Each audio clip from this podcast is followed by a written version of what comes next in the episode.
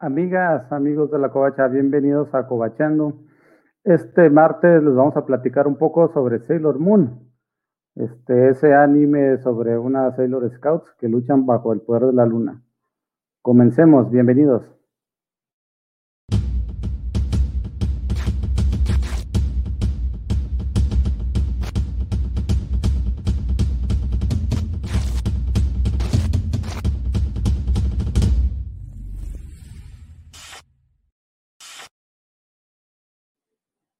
Muy bien, bienvenidas, bienvenidos de nuevo. Vamos a empezar cobachando, recibiendo a nuestros panelistas. Hoy tenemos de nuevo una invitada especial, a la Chancha Rules. Hola, hola, qué gusto estar con ustedes. Pues aquí, listos ya para ñoñar como se debe. Muy bien, muchas gracias por aceptar la invitación. Y tenemos a Carlos del sector Copic de nuevo. Hola, hola, ¿qué tal? ¿Cómo están amigos de la Covacha en Covacheando? Con un muy buen tema. Mm. Muy bien. Y tenemos un propio de la Covacha, el enano, que es su último programa de Covachando y nos va a hablar sobre su inminente salida de la Covacha. Pues sí, aquí hoy somos menos, va a ser más difícil estar hablando uno sobre otro, pero pues haremos el esfuerzo. Sí, adiós. Y eso fue todo lo que tenemos del enano por el momento. ok. Este, ya le di gusto a los haters. Enano, bienvenido de regreso. No, Gami, es que no ves que hay gente que no nos ve porque le enoja mucho mi presencia. Vas a perder a esos escuchas. Pues de por sí tenemos bien poquitos, así que uno más no es ninguno. No ha llegado nadie ahorita. No, si ya tenemos. Ahorita se conecta. Espérate, espérate, nadie se conectó a Twitch. Oh, Ya tenemos a Miguel. a mí ya me salen nueve. Huevones. Buenas. huevones, güey. ¿Por qué se va el enano? Porque se roba los posts de, de otros cobachos y los hace como suyos y ge- genera spam. Es un enano polémico. es un enano muy polémico. ¿Qué tienes contra el spam? Está rico. Bueno, no, no, de hecho sabe feísimo. Nunca compren, nunca compren la marca spam de can- carne enlatada, sabe horrible. Compren la tulip, esa es la buena. Bueno, vamos a empezar con el tema. Chancha, ¿nos puedes platicar un poco sobre, para hablar de Sailor Moon tenemos que hablar primero sobre Sailor B, que quizás aquí supimos muy poco por el anime, pero tengo entendido que es el inicio de- del manga. Tal vez tú y Carlos nos puedan ilustrar un poco sobre eso. Mm, bueno, eh, yo creo que mi primer acercamiento con, con ambas series fue por allá de los noventas, a lo mejor por ahí del 95 más o menos. eh, fue cuando, cuando yo tuve un acercamiento con, primero con Sailor Moon, en realidad, y eh, justamente en, los primeros capítulos de Sailor Moon hablan de Sailor B, del videojuego de Sailor B.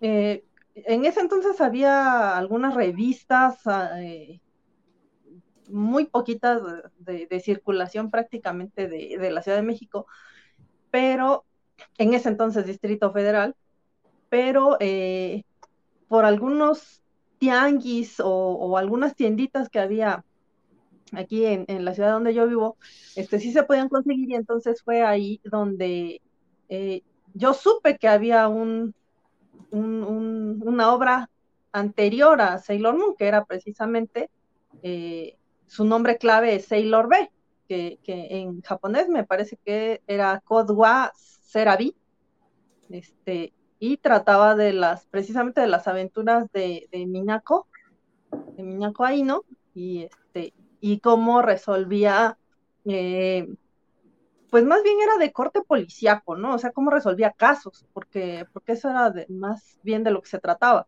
Y ya después fue con el éxito de, de- de las guerreras, ¿no? De, de- las guerreras en traje de marinero, pues ya fue que, que tuvimos un acercamiento más a, a Sailor Moon, ¿no? A lo que ya ahora es el super fenómeno, ¿no? De, de las Sailor Scouts. ¿O tú qué opinas, Churamasei, Dark Cloud?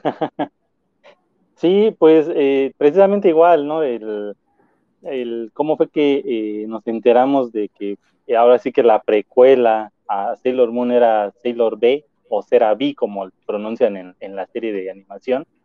Eh, fue a través de, pues, de revistas, ¿no? De este tipo de revistas eh, independientes en aquel entonces, ¿no? Como por ejemplo la revista Tomo o Plan B, eh, que eran las que tenían como que cierta primicia, ¿no? De, de algunas de estas notas que, que, provenían de Japón precisamente, pero pues aquí a México no, no llegó nada de, de Sailor B hasta hace poco, ¿no? Con, con Panini Manga, que empezó a traer el, manga completo de Sailor Moon.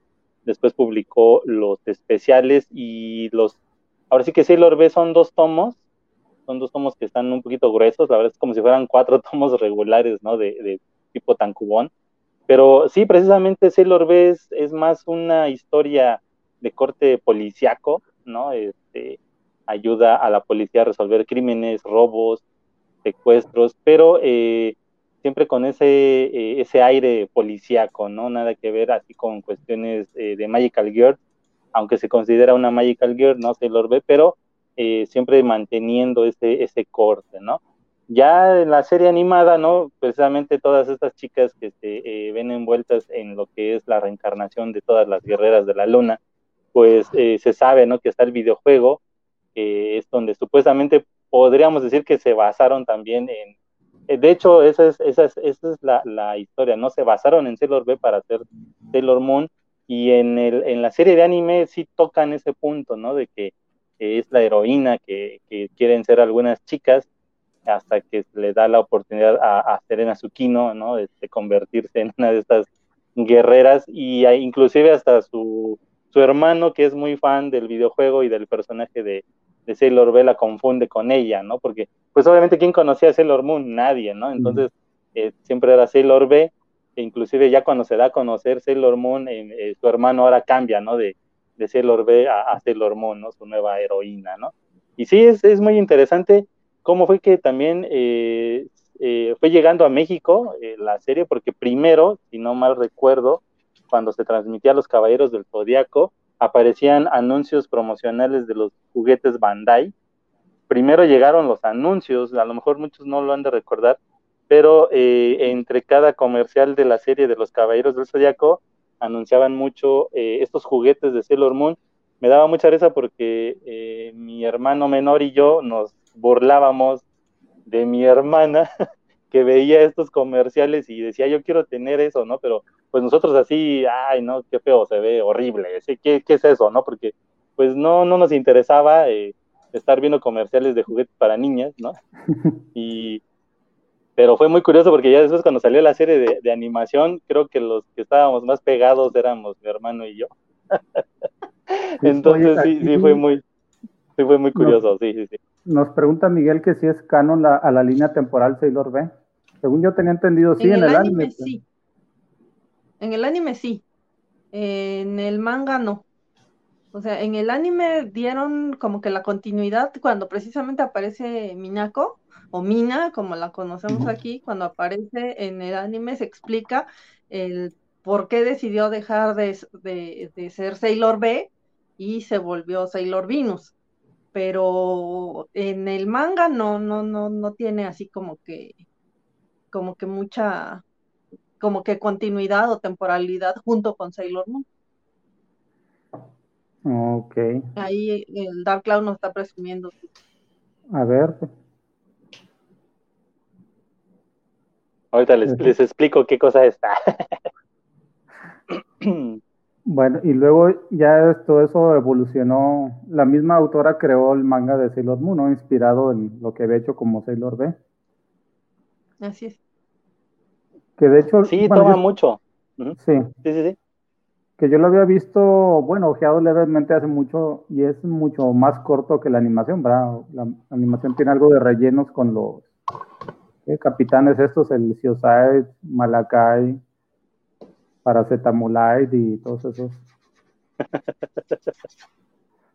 Sí, de, de hecho, eh, en la, la el primer arco de, de Sailor Moon, el, el, la animación de los 90, eh, fue bastante largo, no, ahorita no recuerdo exactamente cuántos capítulos son, pero sí fue bastante largo y eh, sí hubo eh, algunos cambios o bastantes cambios en comparación al manga, porque en ese entonces pues tenían que esperarse, ¿no? Este, que dice, con esas chiquifaldas y piernas kilométricas, los machirrines como no le íbamos a ver, exacto. Bueno, también a las chicas nos gustaba, ¿no? Este, pero sí, o sea, la cuestión de la animación de los noventas sí es mucho más larga y tiene mucho más relleno en comparación con eh, la de apenas la Sailor Moon Crystal, la, nueva serie, que está más apegada al manga. Y, y pues muchos crecimos con la Sailor Moon de los noventas, entonces cuando vimos Sailor Moon Cristal fue así como que, mm, mm", ¿no? Como que yo tuve así como que sentimientos encontrados porque no me terminó de gustar y eso que yo ya había medio leído el manga y dije, no, pues sí, pues está mucho más, más, eh, más apegada al manga, pero como que la de los 90 tenía un, un eh, una, un toque de comedia, o sea, como que estaba, estaba, muy padre, o sea, a mí me gustaba mucho esa, aparte la animación, este, que se hizo como más apegada a los, a los dibujos de, Naoko Takeuchi, este, sí, no me gustaba tanto, o sea, sí me gustaban las piernas kilométricas y, y eso, pero se veían como que más bonitas para mí, en lo personal, en la versión de los noventas que las de ahora. Sí, Carlos, ¿tú estás de acuerdo? Porque yo también había escuchado que era, tuvo un problema en cuestión de animación, ¿no? Así como Dragon Ball Super, que había ciertas secuencias de animación que no, no agradaron. Sí, eh, de hecho, es, es yo creo que también una de las tantas series que tienen mucho relleno, pero pues no se yo creo que al no tener todavía el material fuente en aquellas épocas, ¿no? El manga eh, no, no era muy accesible, ¿no? En ese entonces también el internet no estaba en su apogeo con los scans, ¿no? Entonces, lo único que podíamos tener eran los resúmenes que les comentaba yo de esas revistas. Y eh, pues sí, el relleno era, era bastante, pero yo creo que no se sentía porque no teníamos esa, ese conocimiento de, cómo iba en el manga, ¿no? Ya saben que ah, en actualidad todos los otakus que te chutan el manga escaneado y luego ven la serie y entonces ya empiezan a opinar de que ah, ya viene el relleno, ¿no? Entonces, yo creo que en ese entonces relleno hubo en todas esas series clásicas, pero pues no, no se sentía tan pesado o no sabíamos que era relleno porque no teníamos ese material fuente. Sin duda alguna, yo creo que también eh, ayudaba mucho en el aspecto técnico, ¿no? De, animación. Yo creo que en cualquier estudio de animación para relajar un poquito a lo que eran los eh, diseñadores principales, porque también hay muchos cambios en el dibujo y en la animación que era también muy notorio en los noventas. Actualmente yo creo que es mucho más, ¿no? Pero por la rapidez de, los episodios. Pero en ese entonces también eh, descansaban unos que serán, había cinco o seis episodios con un dibujo y una animación muy buena y posteriormente eh, veíamos dibujos muy simples, sin sombras, la animación no se veía tan fluida entonces también eh, tenía muchos de esos aspectos técnicos que sí, cuando lo veíamos, pues notábamos, ¿no? Mira, ahora sí están dibujados como que más gorditos, eh, un poquito feitos, ¿no? Entonces, sí, y también yo creo que el doblaje ayudó mucho aquí en México, porque las voces, pues, de las principales era, era un buen reparto, pero en la cuestión de los enemigos siempre era el mismo, la misma actriz de doblaje que Inclusive el nombre lo repitieron para todas las, villanas que les llamaban Morgana y tenía el mismo, eh, la misma actriz de doblaje, ¿no? Pero ya en su eh, versión original, pues sabemos que tienen nombres diferentes y voces también diferentes. También fue algo muy curioso que, se va eh, descubriendo conforme avanza el tiempo, ¿no? Y te digo,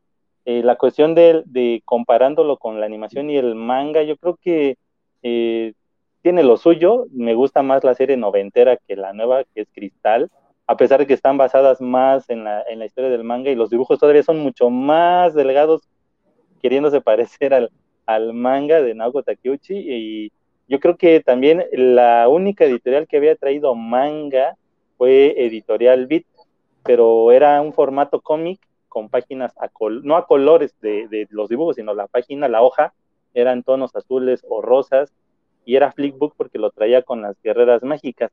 Lo que tuvimos aquí un poquito eh, ya después de que pasó la, digamos, la fiebre fuerte de Sailor Moon, fueron esas revistas llamadas Anime Comic, eh, lo que eran, originalmente en Japón así se llaman Anime Comic, porque traen eh, fotogramas de los episodios, y eso es lo que se muestra en cada una de estas revistas, es simplemente una, una captura de los episodios, ¿no? Y lo convertían, cada episodio era un, un ejemplar.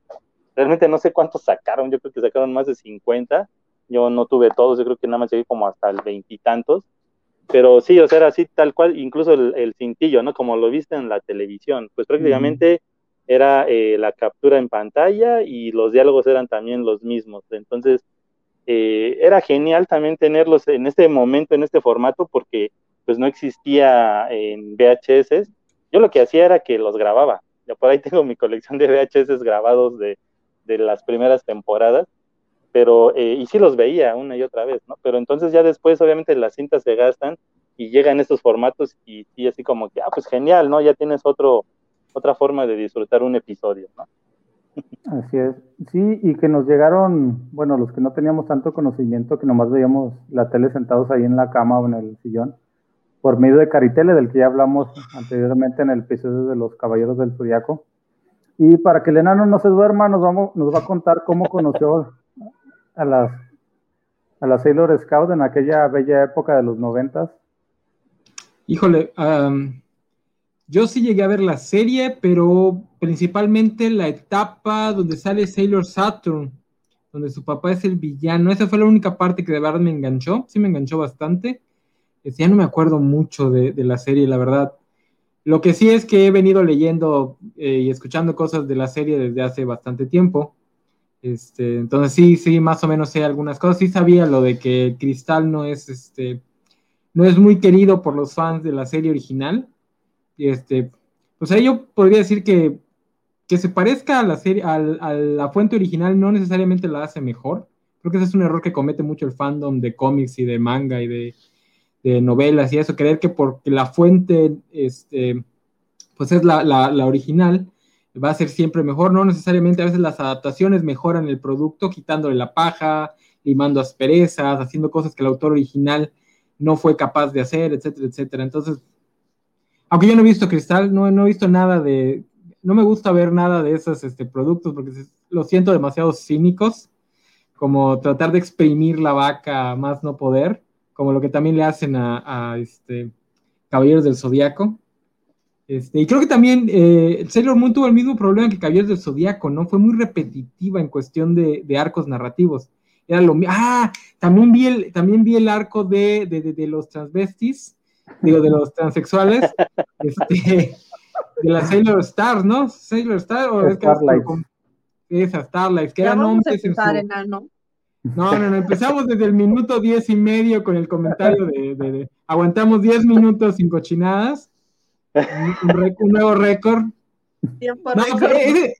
fíjate que ese, ese, ese arco creo que fue el único que le metió un poquito de nuevas dinámicas, ¿no? Al presentar a un segundo este, galán para Serena, y especialmente un galán un poquito más rebeldón, digo, sin contar la parte de que luego se transformaba en mujer, que aquí en, en México se este, no fue tanto el choque porque como que ya nos presentaban eso con, la, con el cambio ahí que hicieron, no cambio, sino con el, la forma en la que trataban de cubrir la relación entre la Sailor Neptuno y la Sailor Urano, ¿no? Uranus.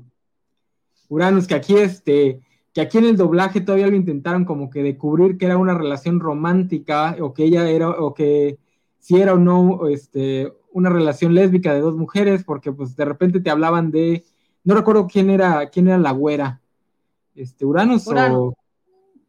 Ajá, que de repente no sabía si era hombre en su identidad civil o, si era mujer. Ay, se me hace que se nos cayó ahora sí de verdad, fuera de broma.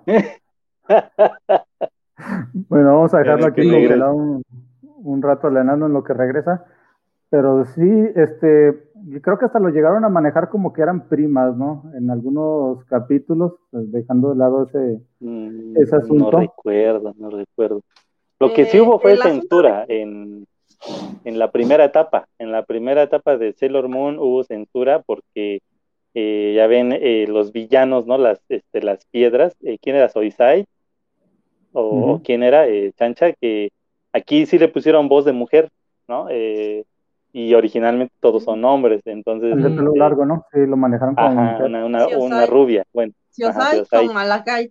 Malakai, o sea, eran pareja, pero, pero pues era una pareja gay, ¿no? En, en, esta versión, pero aquí lo suavizaron, le pusieron voz de mujer, e inclusive pues eh, ya no se, pues sí se, se interpretaba que era pareja hombre y mujer, ¿no? Entonces... Ahora, eh, engañó a alguien, engañó, porque yo me acuerdo que desde niño me daba cuenta que eran era una relación de dos mujeres, la de la, Sailor Uranus y Sailor Saturn, es, ajá. Esa sí, sí era muy obvia, pero la que estaba mencionando Dark Cloud de los dos de los que terminan en Night. No, esa, esa a mí sí me engañó. El pelo largo, la guardia ¿Sí? creí que era mujer. hubo, pero hubo, eh, ah, no, sí, o no recuerdo si hubo un episodio en el que se veía su espalda, no recuerdo, porque también hay otra más adelante con las del circo, eh, Ojo de Pez, también es, es hombre, mm. y, este, y también aquí le pusieron voz de mujer pero hubo varios episodios en los que sí se veía sin su traje de, circo y era una constitución de hombre, pero muy delgado, ¿no? Eh, como los estándares de, belleza masculina, entonces eh, pegándole a una, a una chica, entonces sí, ahí sí se notaba pues, que, era hombre.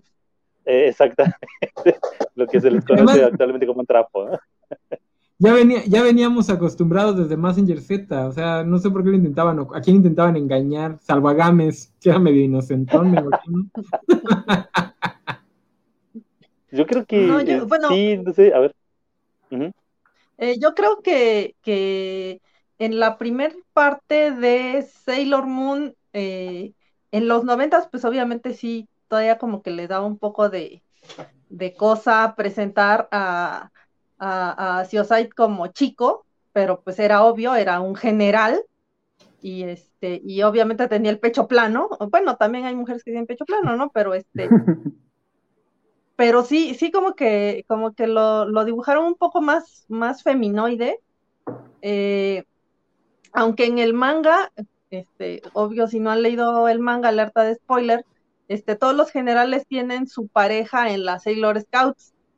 O sea, el, digamos como que el mandamás era el príncipe Endymion, que es el, el Darien que conocemos, ¿no? Ah. Mamoru en japonés, y, esos, y ellos eran sus generales.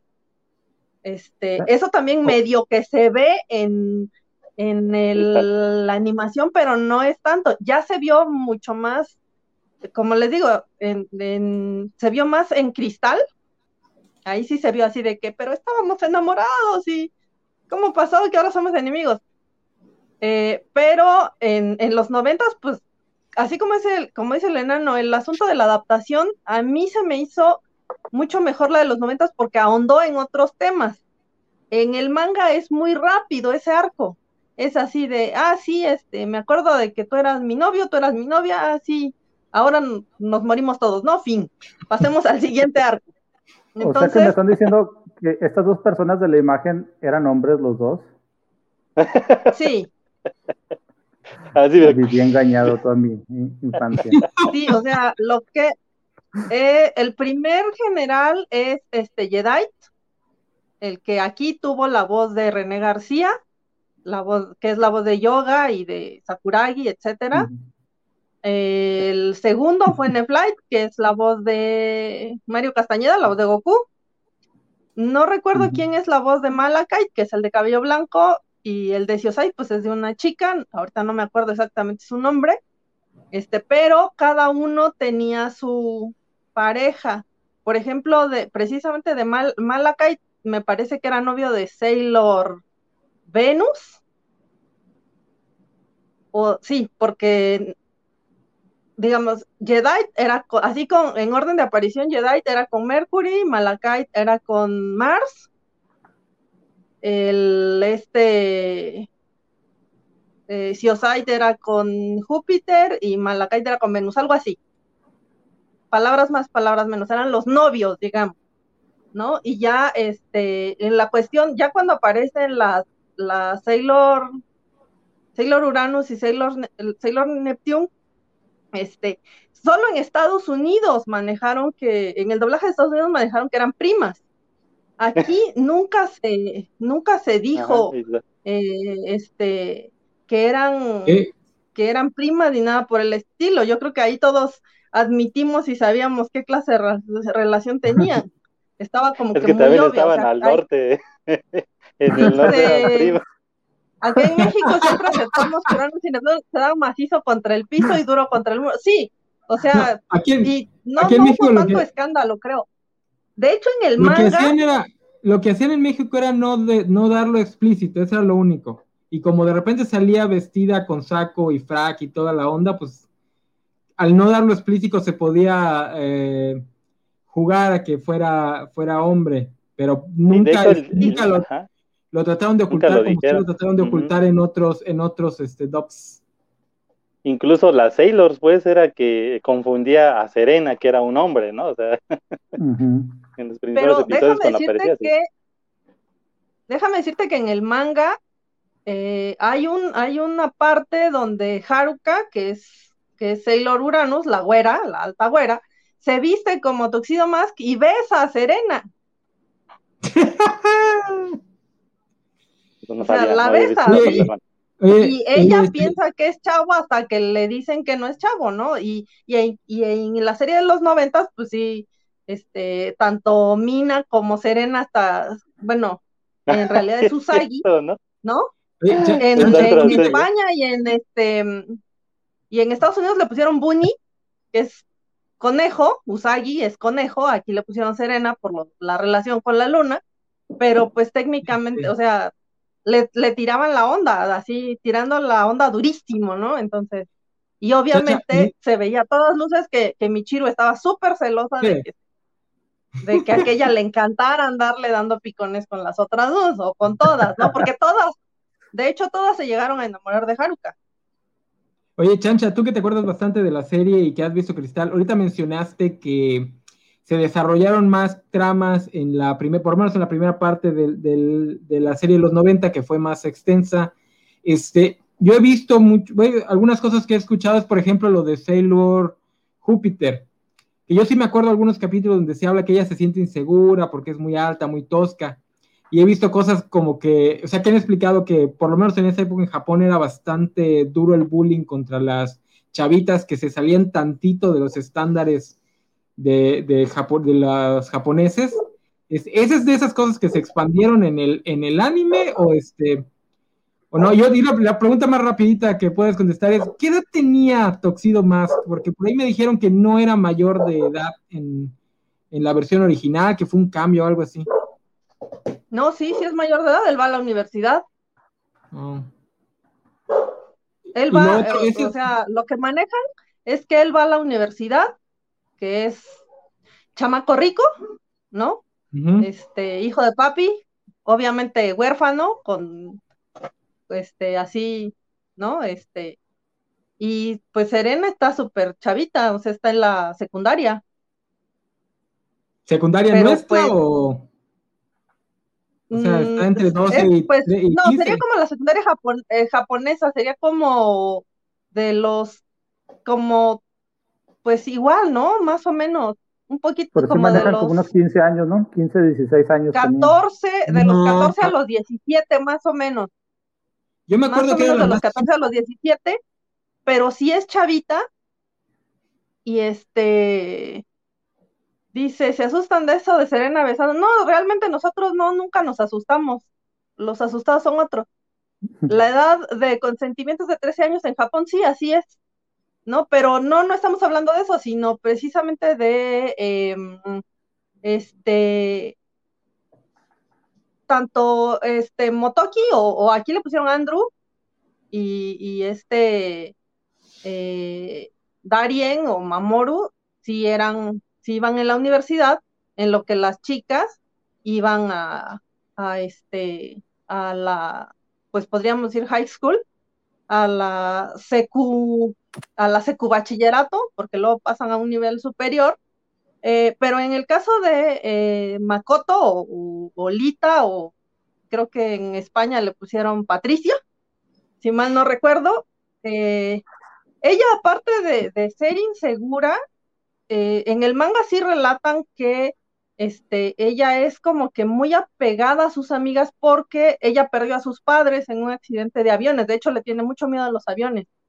Este, y, y, hay incluso como un especial del manga donde ella relata de que perdió a sus papás, que ella vive sola, que por eso como que se esmera mucho y, y pues sí, obviamente mucha gente no es de que le hagan bullying, sino de que le temen porque es altota.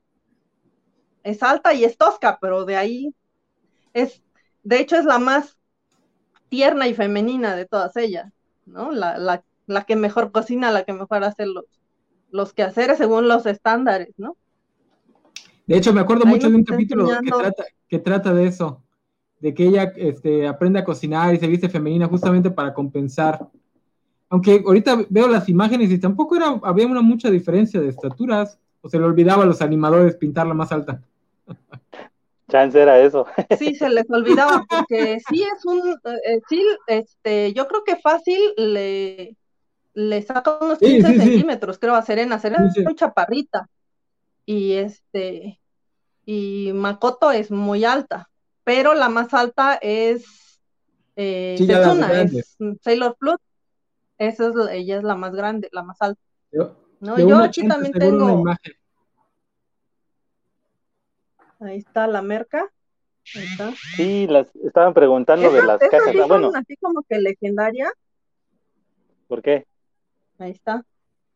Porque estas son del 94. Ah, Esta todavía trae sus, sus, sus pañuelitos originales. Esto es, esto es este, Mercancía de la revista Nakayoshi. Ahí Ahí está. Está la Nakayoshi. ¿Cómo la ven? Y también tengo por aquí un fotoálbum que salió en la Nakayoshi de Sailor Moon pero este ya es de Sailor Moon R porque adentro, en las páginas de adentro, sale la Rini. Bueno, Usagi-chan porque es muy chiquita. ¿No? Sí, hay mucho. Este es un, un sticker de. Ahí está. Un sticker para.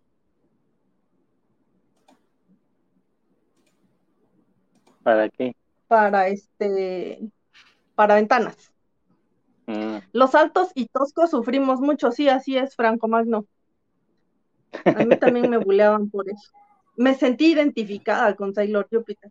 Y déjenme, lo único que tengo de Sailor Moon, aparte de eso, es la pluma de transformación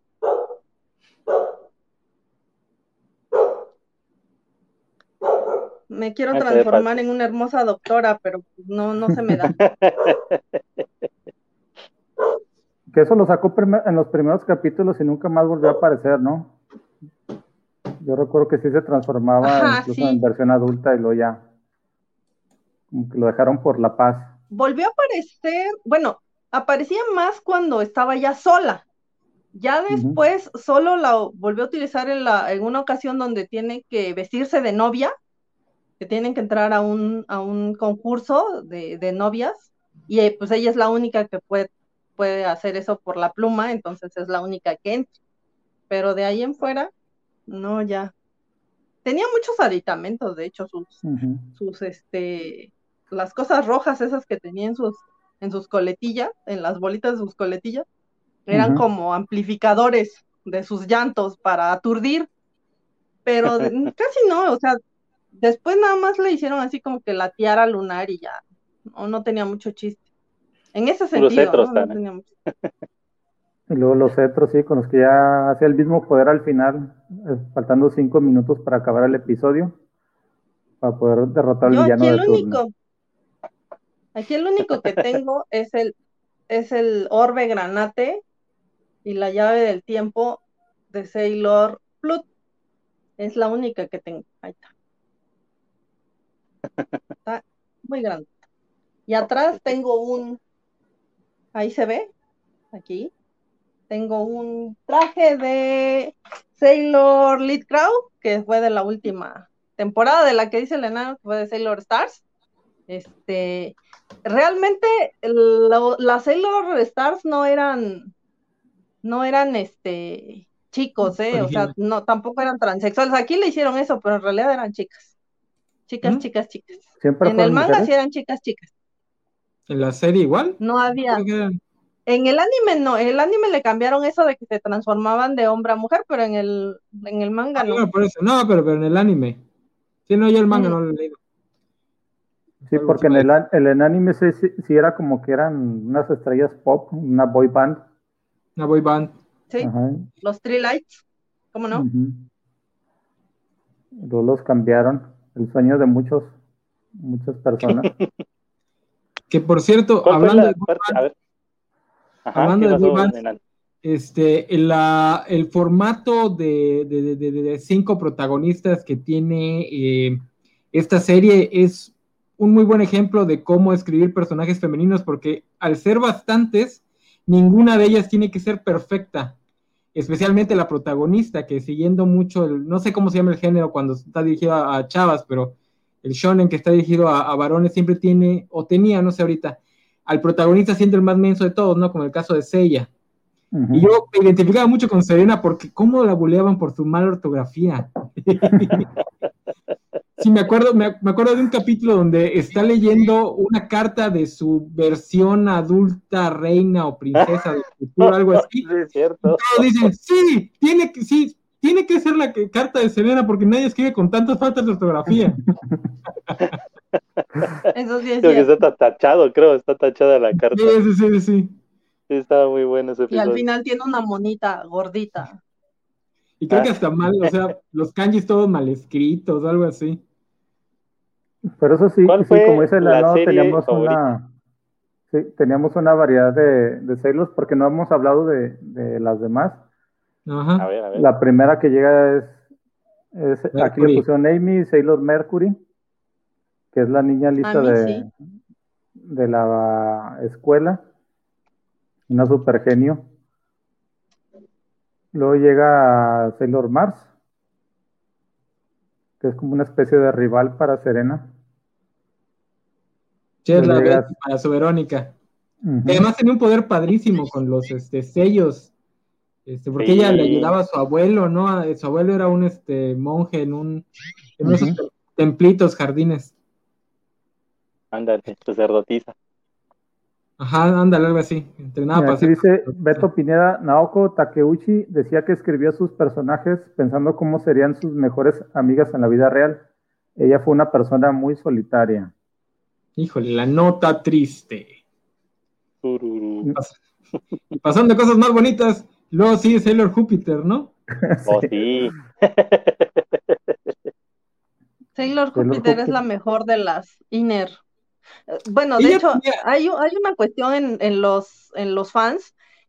las primeras cinco se les llama Inner Senshi o las guerreras internas, porque son o sea, a partir de, Júpiter es que se hace la ah, división del sistema solar, por eso se les llama Inner Senshi. Obviamente las, las otras cuatro, la Saturno, Urano, Neptuno y Plutón, pues es, este, ¿cómo se llama? Son las, las, outer, outer, Senshi. Que para mí también son de las mejores. Sí. Eran mayores ellas, ¿no? Todas ellas, bueno, con excepción de Saturno. Excepción de Saturno, sí. A ver, Carlos, ¿qué nos estabas enseñando? Ah, la imagen de la chica. No, no, no, ¿qué ibas a decir? Que nos ibas a preguntar algo y te interrumpíamos varias veces. Ah, que... digamos, por así de, de todas las temporadas que, que, surgieron en el anime, eh, pues obviamente fueron apareciendo poco a poco estos personajes, ¿no? Pero ¿cuál fue la mejor introducción de, ahora sí que de cada uno de estos, de estas primeros cinco, o bueno, los primeros eh, cuatro eh, personajes, ¿Cuál fue para ustedes la mejor introducción de uno de estos personajes?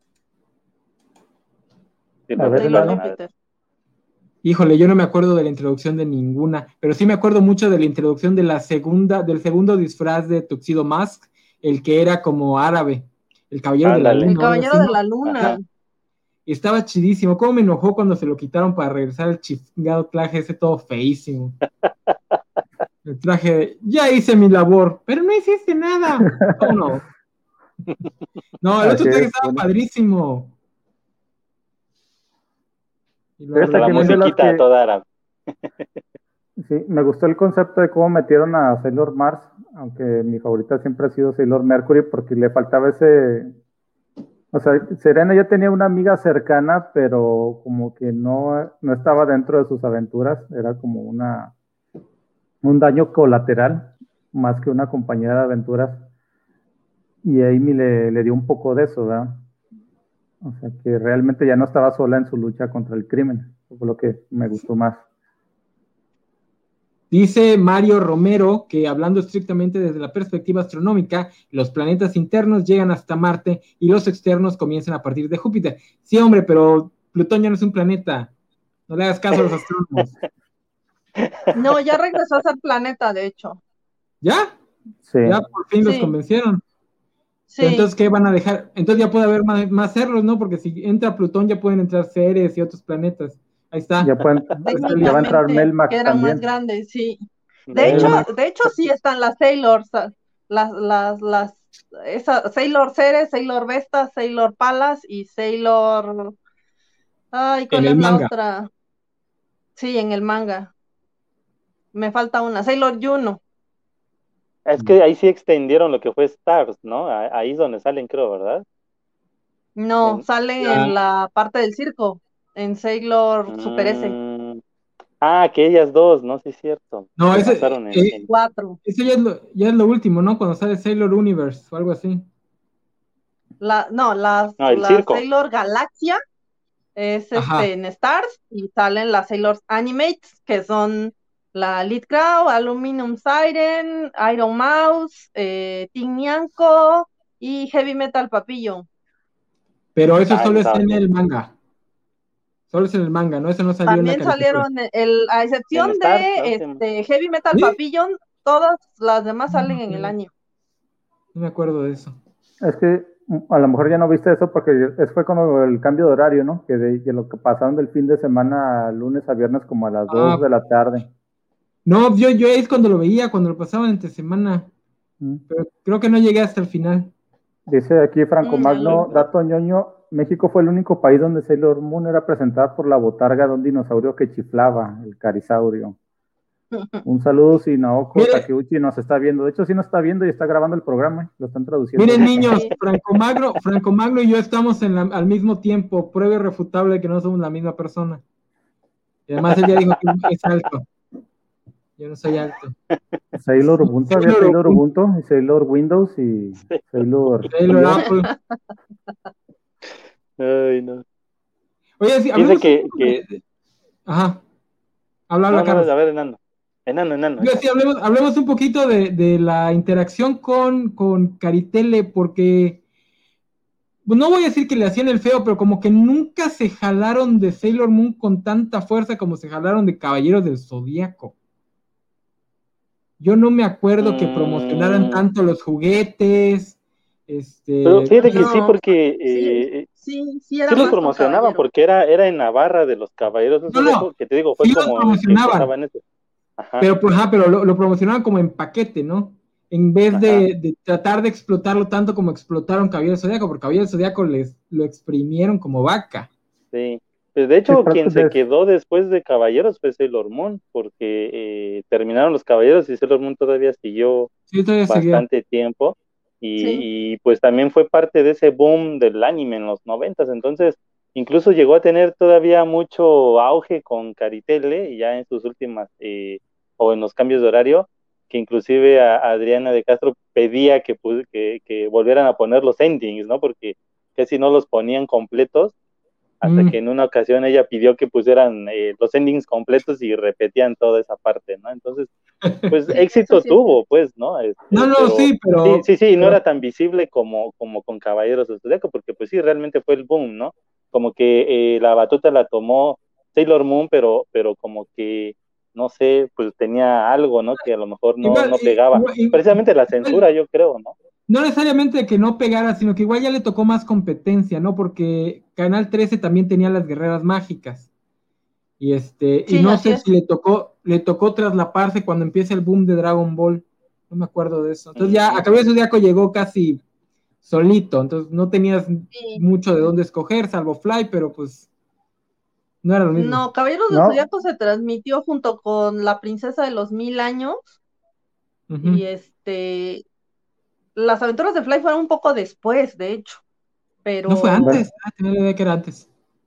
Aquí Mario Romero, además, y esto siempre mejor perplejo, falta la más importante de Sailor Air. No existe Sailor Air porque el Mamoru era el representante de la Tierra. El protector de la Tierra, sí, era el que representaba la Tierra.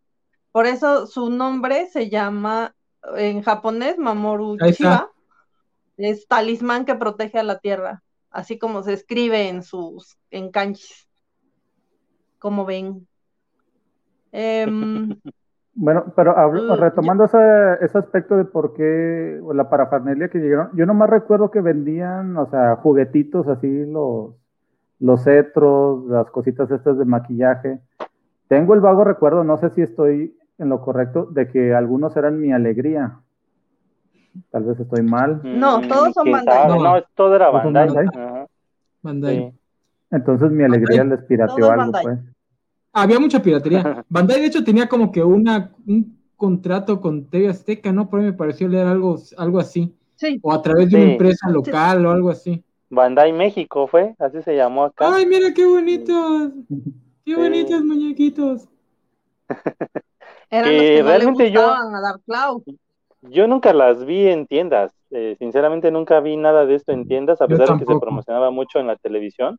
Nunca vi un set de estos que les decía que la única que se emocionaba en los comerciales pues era mi hermana y, decía yo quería, yo quiero, yo quiero, pero siempre que íbamos a las tiendas donde sabíamos que vendían cosas de Bandai, ¿no? Que era estas tiendas que ya desaparecieron, ¿no? Gigante, ¿no? Por ejemplo, pues eh, nunca las veíamos, nunca veíamos estas piezas coleccionables de, Sailor Moon. Y, bueno, pues ya hasta llegando a, digamos que a la mitad de toda esta transmisión de todas las temporadas, fue que empezó a llegar material eh, como las trading cards, eh, algunas revistas, las anime comic, los mangas de Editorial Beat que nada más abarcaban Sailor Stars, creo, Sailor S, Ah, no, R, S y Stars me parece, porque ni siquiera fue completa la, la, publicación de Editorial Bit.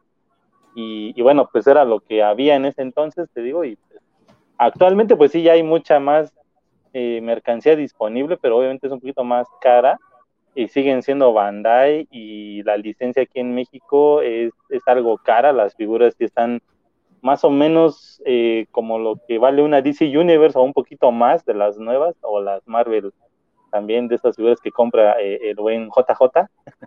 Entonces sí, sí están un poquito caras. La única que tengo yo es esta y fue porque todavía salía en ese entonces como en unos 400 pesos esta y, y, todavía me salió un poquito más barata, creo que como en 350 pesos. Es una línea llamada Figuart que es completamente articulada y, bueno, pero pues ahorita ya están más caros. Carlos, aquí están, este, viendo la palabra. Eh, voy a tener que dejarlos un momento. Me están hablando, me acaban de, conceder el deseo de que me convierta en una doctora guapa. Entonces, ahorita vengo, regreso. Ok, ok. Yo... No ah, voy a pues, preguntar este por qué tienes figuras articuladas de Sailor Moon. Dejémoslo a la imaginación. Articuladas no, algo que... Están muy padres, ¿eh? Están muy padres esos juguetes. Otra cosa que también mencionó el enano en, cuanto a la competencia, yo creo que más competencia, la misma TV Azteca se las forjó a la, misma, a los programas que tenían, porque traían Sailor Moon, lo trajeron las Guerras Mágicas, lo trajeron Escaflón, o sea, tuvieron una ah. barra de anime muy poderosa, este Slam Fly, como que no sabían segmentar bien su mercado, porque de repente como que llenaron justamente del tipo de anime que es Sailor Moon. Entonces, no sé si porque no le tenían fe o porque era su forma de, exprimirlo. Tal vez en ese momento no había ya tantas cosas similares a Caballero del Zodíaco y no pudieron hacer lo mismo. Televisa les ganó Dragon Ball. Pero sí, yo sentí como que, o sea, sí tuvo éxito, obviamente el, el impacto cultural que ha tenido en México es bastante grande, entonces, de que tuvo éxito, tuvo éxito, pero sí se veía una diferencia entre la forma en que manejaban la IP. En, eh, ah, sí, pero Beta X es de, aquí nos dice Jesús Silva, Beta X, pero Beta X es del mismo creador y sale hasta mucho después, ya cuando Caballero uh -huh. ya se había ido. Está muy bueno, por cierto. Si quieren que hablemos de él, a mí me gustaba mucho Beta X. Sí, exactamente la misma, la misma. A mí lo que más me gusta de Beta X es el final, porque se muere. Ah, no, no voy a decir nada. Spoiler. Sí, muy buen final. Sí, buenísimo. Casi, casi. Game of, nivel Game of Thrones, temporada 8. Uh -huh. sí, así es. Conseguir material aparte, videográfico. A ver, ¿qué? Sí, que aparte tuvo varias películas, ¿verdad? De Sailor Moon, o sea, de los sí, OVAs que ver, clásicos ver, de este tipo de, de, animaciones. Yo llegué a ver algunas que me pasaron por VHS pirata que se llevó algunas que otras videocaseteras de mi papá, que todavía tengo el recuerdo en la espalda del cinturón. Porque siempre me regañaba por usar, poner VHS piratas ahí que dañaban el equipo. Era el mito, ¿no? De que te decían, no pongas pirata, ¿o qué? Te daña la. Sí, la, eh, ah, ya, sí, te ensuciaban la cabeza del. La, sí. Salieron tres películas. Esta fue, eh, esta es la de la R, está la S y la Super S. Y, y de hecho las tres sí las, eh, pues sí llegaron a México con doblaje y creo que también las llegaron a vender en VHS. No, no recuerdo si, si este, las llegué a ver así en físico, pero sí recuerdo que tenían alguien este, este tipo de, de, material porque era muy curioso que mejor llegara ese, este tipo de, de, cintas, ¿no? VHS en películas y no la serie. La serie yo por mucho tiempo esperé que las editaran en, en, algún formato y no fue sino hasta que después del auge de las cajas metálicas que sacaron eh, aquí en México, también quisieron emularla con, con estas latas, ¿no? Estas son uh -huh. una lata y adentro trae eh, la caja con los DVDs. Aquí está estas, eh, híjole, pues nada más eh, salieron, eh, sí salieron de la, cada caja traía a, un, a una de las chicas de las Sailors, pero este sí salieron caras, me acuerdo que esta, esta creo que salió como en 500 pesos, aparte traían audio, hace ratito preguntaban por ahí si, si sonaban, pero Ajá. no, ya no, ya se acabó la pila, es que aquí tienen un botoncito y es un mensaje uh -huh. con la voz de, de, de, doblaje de las actrices, entonces, uh -huh. eh, cada caja trae su, su, propio color y su propio personaje, ¿no? Eh, desafortunadamente yo no tengo todas, eh, sacaron cinco cajas, tengo tres nada más, me faltó la de Marte y la de Júpiter, entonces la tengo incompleta y sí es un poquito difícil de conseguir actualmente, ¿eh? cada una de estas cajas sí están algo eh, caritas, pero hay, por ahí hubo un problema con la distribuidora que, por lo mismo que cómo es eh, Naoko Takeuchi con su obra, que es muy, muy celosa, quiere, eh, si alguien quiere una licencia de, de, Sailor Moon, ella sí es de lo más exigente que, que, se pueden imaginar con respecto a su obra. Tanto así que eh, eh esta empresa que los trajo se llama Towers Entertainment aquí en México, mandó a doblar los intros que nunca vimos en México, porque aquí nada más vimos uno solo, ¿no? Nunca uh -huh. cambió la, la canción, lo único que cambiaba eran las imágenes de fondo pero siempre fue la misma canción, pero no, originalmente sí tiene varios intros con diferentes eh, eh, ritmos de la misma canción, e inclusive en otras series sí es otro tema. Entonces los quisieron eh, doblar, o sea, con cantantes de, de los famosos anisongs de, de, México, y supuestamente ya habían hecho una producción eh, de sus DVDs, y cuando mandan la muestra, porque tienen que mandar una muestra a, obviamente a la productora y, obviamente a, la, al autor o autora, pues Naoko Takeuchi eh, dijo que no, no le gustó que, estuvieran doblando el material original de las canciones y, pues dijo que no, que, no, que no estaba autorizando la salida de, estos box sets, pero pues aquí en México ya las habían distribuido, me parece, y tuvieron que retirar eh, eh, el resto de la producción que no llegó a venderse. Y, por ese tipo de problemas fue que también se rumorea que la serie por lo mismo no está finalizada, de hecho creo que llegan hasta la parte del, del unicornio, la del ajá, la del circo. Creo que hasta ahí llegó la serie de anime y faltó lo último que era eh, Sailor Moon Stars. Entonces, quién sabe si vayamos a ver eh, en algún momento la serie finalizada en estos formatitos de DVD, ¿no? Pero bueno. Oye, ahorita, ahorita pusieron dos comentarios interesantes. Uno es que, después del anterior de ese, ese es uno de ellos, pero el anterior a ese, uno es que dice que TV Azteca tuvo problemas con Slayer, ese, ese. Ah. Dice Alucar Sartu, pónganse nombres de verdad. Todo se acabó cuando pusieron todo se acabó cuando pusieron Slayer sin licencia y fue cuando empezaron a demonizar el anime. O sea que TV Azteca fue la que empezó con todo el mame ese, como por ahí del 2000, de que el anime era satánico y eso. Porque yo sí me acuerdo que, que, se dio en la TV Fue un programa, ¿no? Ajá. Sí, fue un programa, creo, de, de, de, TV Azteca, ¿no? Lolita ¿ya lo ¿cómo se llamaba? Sí, la señora no, en la noche. Esta, sí, sí, sí, la, la, que, la que terminaba con una frase que era icónica. Entonces, ¿habrá sido por eso? Porque también yo siempre pensé que era porque pues Televisa ya le había bajado el mandado bien duro en cuestión de anime, con el combo Dragon Ball y, Pokémon.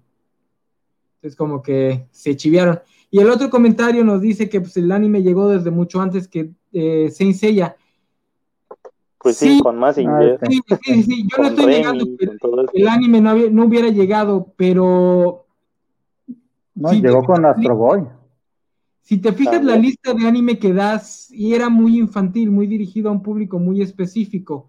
Con Senseiya lo que ocurre es que empieza a llegar este anime, por lo menos al mainstream ya había habido otros casos, pero este anime que es un poquito más duro, eh, ya lo habíamos comentado en, el episodio de Cabello Zodíaco, eh, justo en un momento en el que Estados Unidos nos está mandando un montón de caricaturas súper edulcoradas, con cero violencia, este, llenas de mensajes. Bueno, mensajes morales también los tenía el anime, pero entonces sí se hace una, un contraste muy duro con el anime que empieza a llegar de, de, este, de aventuras, que es más violento, es de peleas, porque incluso Sailor Moon, aunque era, pues no había sangre ni nada de eso, era un anime de aventuras, o sea, peleaban y, este, y arriesgaban la vida, se mueren al final de una de las sagas, este, cosas que en la televisión mexicana, lo que venía de Estados Unidos, pues no tenía nada de eso, ¿no? Este, a eso me refiero cuando, cuando hablo de Senseiya como de los primeros. O sea, es un momento en el que el anime pega muy duro en México y en Latinoamérica, en Europa y Latinoamérica. Nos llega primero a nosotros que a los gringos. Por eso es que tenemos un, un desarrollo como tacos distinto al de los gringos. Y de hecho, pues todo lo que menciona Mario Romero, pues sí, o sea, llegó primero, pero no se sabía de la existencia que se llamaba anime, simplemente era animación o caricaturas japonesas, pero el término como tal lo llegamos a conocer con este boom de, los caballeros y de, bueno, inclusive podríamos decir que un poquito con, con Massinger y Candy, pero, pero en sí no se conocía que era anime hasta que realmente pega con estas series, ¿no? Sí, pero por ejemplo, Remy, nunca he entendido si Remy era 100% japonés o era coproducción con otro país. De repente había gente que pensaba que era francesa o cosas así es japonés. Lo que es que también el salto del anime. Sí, hicieron, en esa época hicieron mucho anime basado en cuentos europeos. Esa es la razón.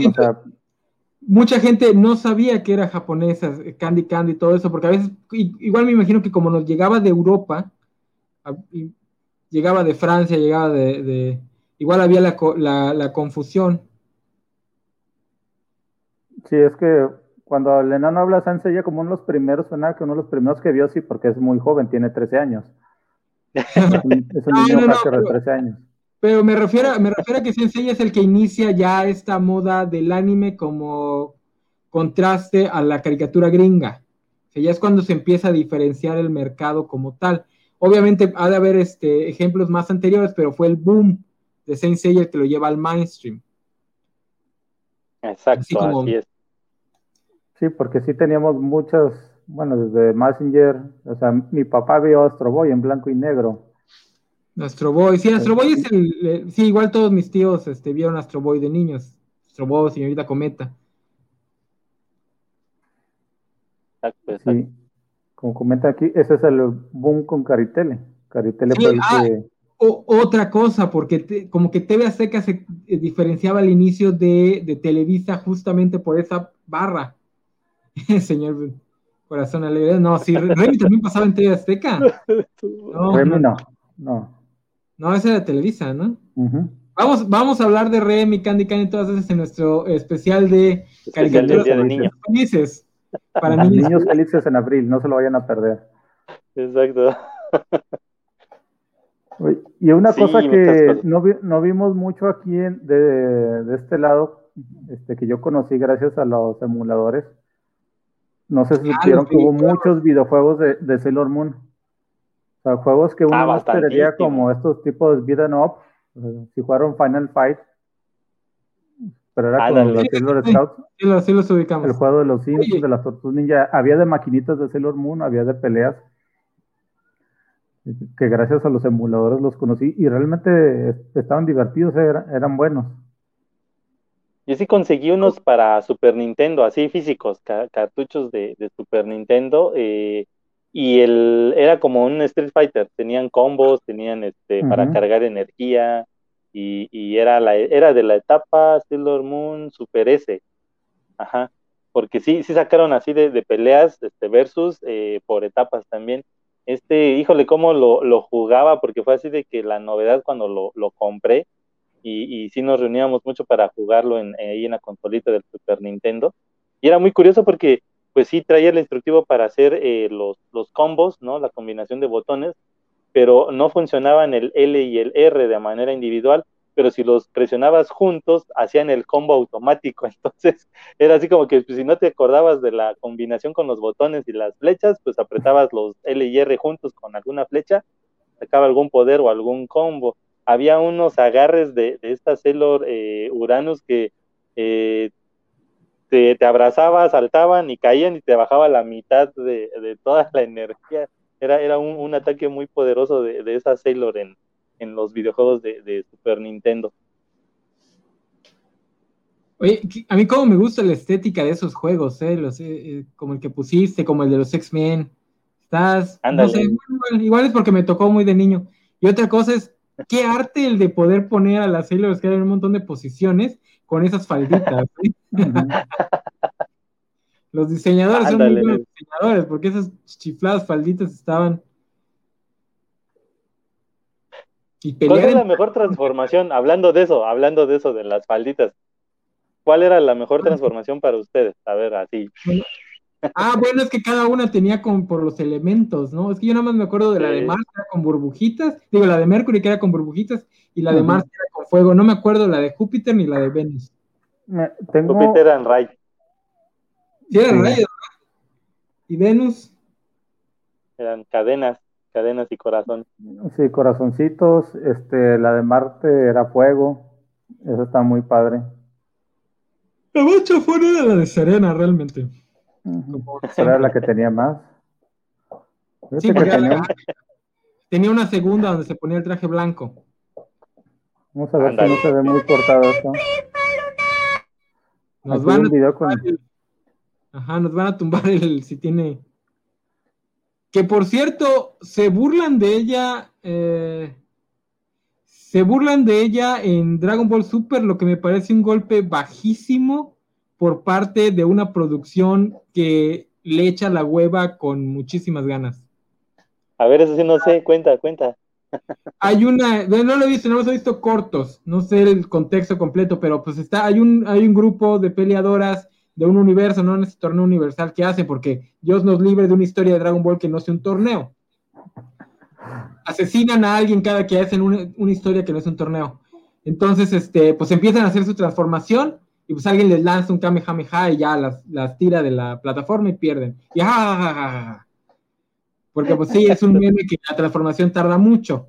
Pero, pues, Dragon Ball Super o sea, el equivalente, a que Toriyama se orine en tu boca.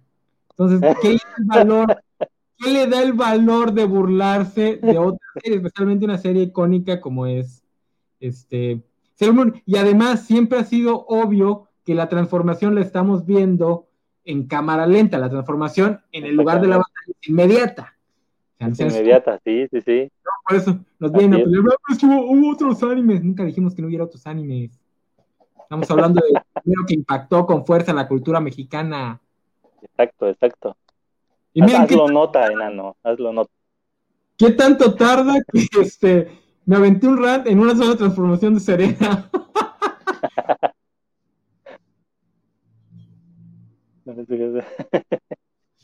Homenaje a Sailor Moon.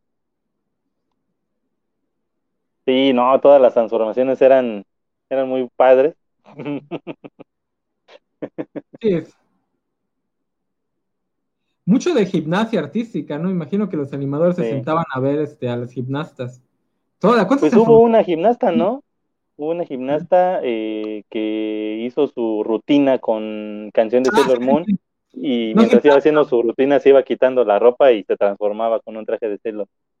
No gimnasta, patinadora de... Este, perdón, patinadora de patinaje artístico. Sí sí, sí, rusa, creo.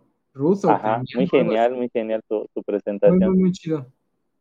Ahí está Sailor Chibimun, que no hemos hablado de los Sextos Rangers, los personajes que se van uniendo poco a poco, que el primero es Sailor Venus, con su gatito blanco, que me caía mejor que el gatito negro. No sé por qué. Me caía mejor. Híjole, yo, yo sé que quieren defender esa relación de, de, de, de Tuxedo Mask y, y Serena, pues estaba muy pervertida. Y el hecho de que pues en Japón la edad, la edad, de consentimiento sea 13 años no lo arregla, ¿eh? nada más habla de un problema más profundo de los japoneses. Porque ahorita que estoy viendo pues a, Sailor Chibimun, ¿qué piensan del reggaetón colombiano que hace homenaje a Sailor Moon? A eso me refiero con que son series que impactaron México, Europa y Latinoamérica. O sea, sí hubo mucho más antes y mucha gente lo recuerda con cariño, pero el impacto que tuvieron Senseiya, Sailor Moon y Dragon Ball en los 90 fue brutal, brutal. O sea, podríamos hacer tesis nada más del impacto que tuvieron estas series en las sociedades latinas y este, europeas y un poquito más tardío en la sociedad afroamericana gringa. O sea, sí fue un impacto así de... Han definido una generación o un par de generaciones enteras. Mientras el de la transformación de Sailor Mars. Mercury. Digo Mercury, no sé por qué digo Mars en vez de Mercury. que el, artista de doblaje aquí en Latinoamérica fue esta Rosy Aguirre. Rosy Aguirre. Le tocan, personajes muy similares, ¿no? físicamente. Acá ah, incluso bellotas de pelo corto similar también. Eso les iba a decir, yo por alguna razón pensaba que estaban dibujadas hasta iguales a Kanye y Sailor Mercury, pero no eran diferentes, pero era la voz. La voz era la que me recordaba. Haz la de ese, ¿no? La de la segunda.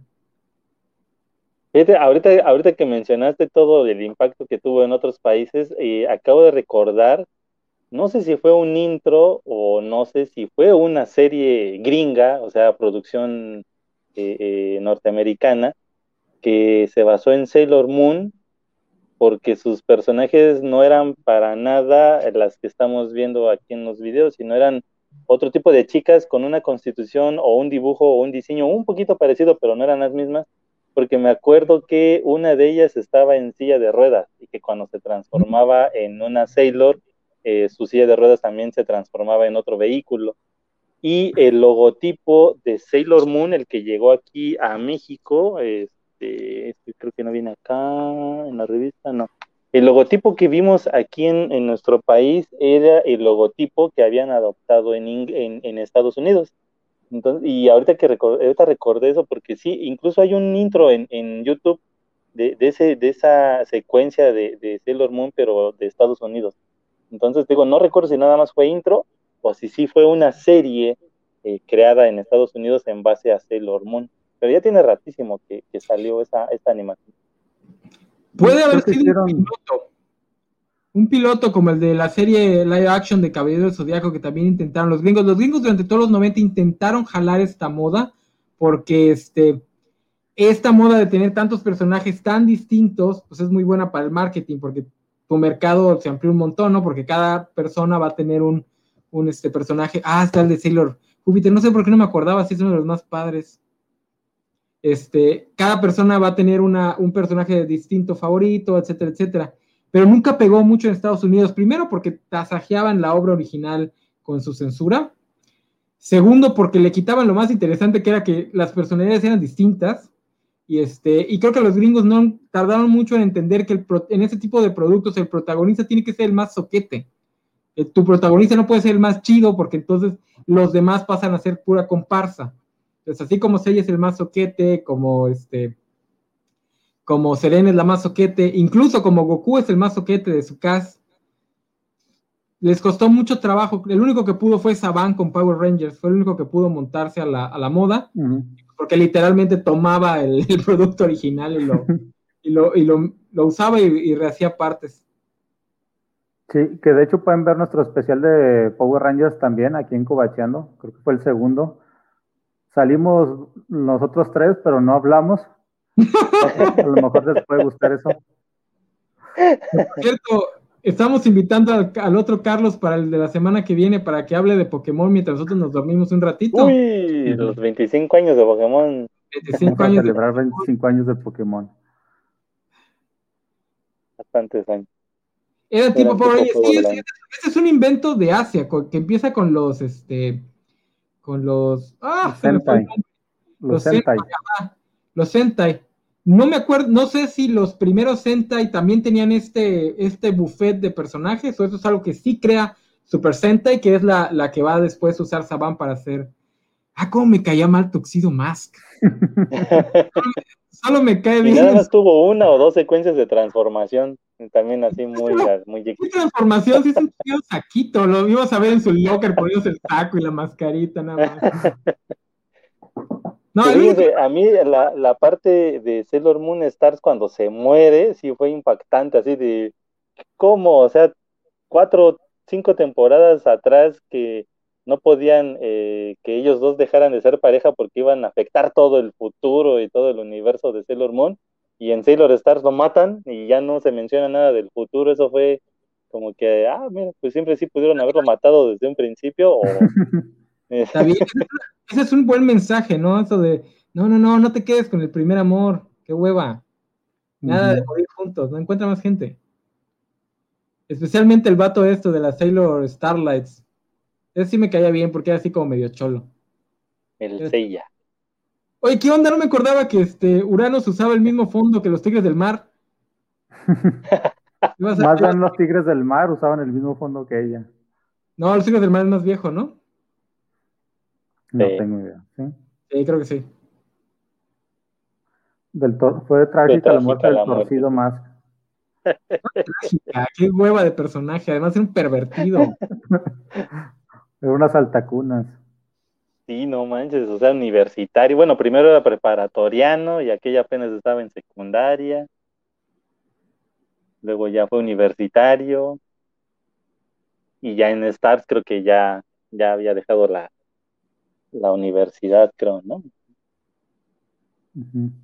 Entonces es Lord Pluto, ¿no? Que salió al final nada más, que es la que iba a traer la muerte de todos.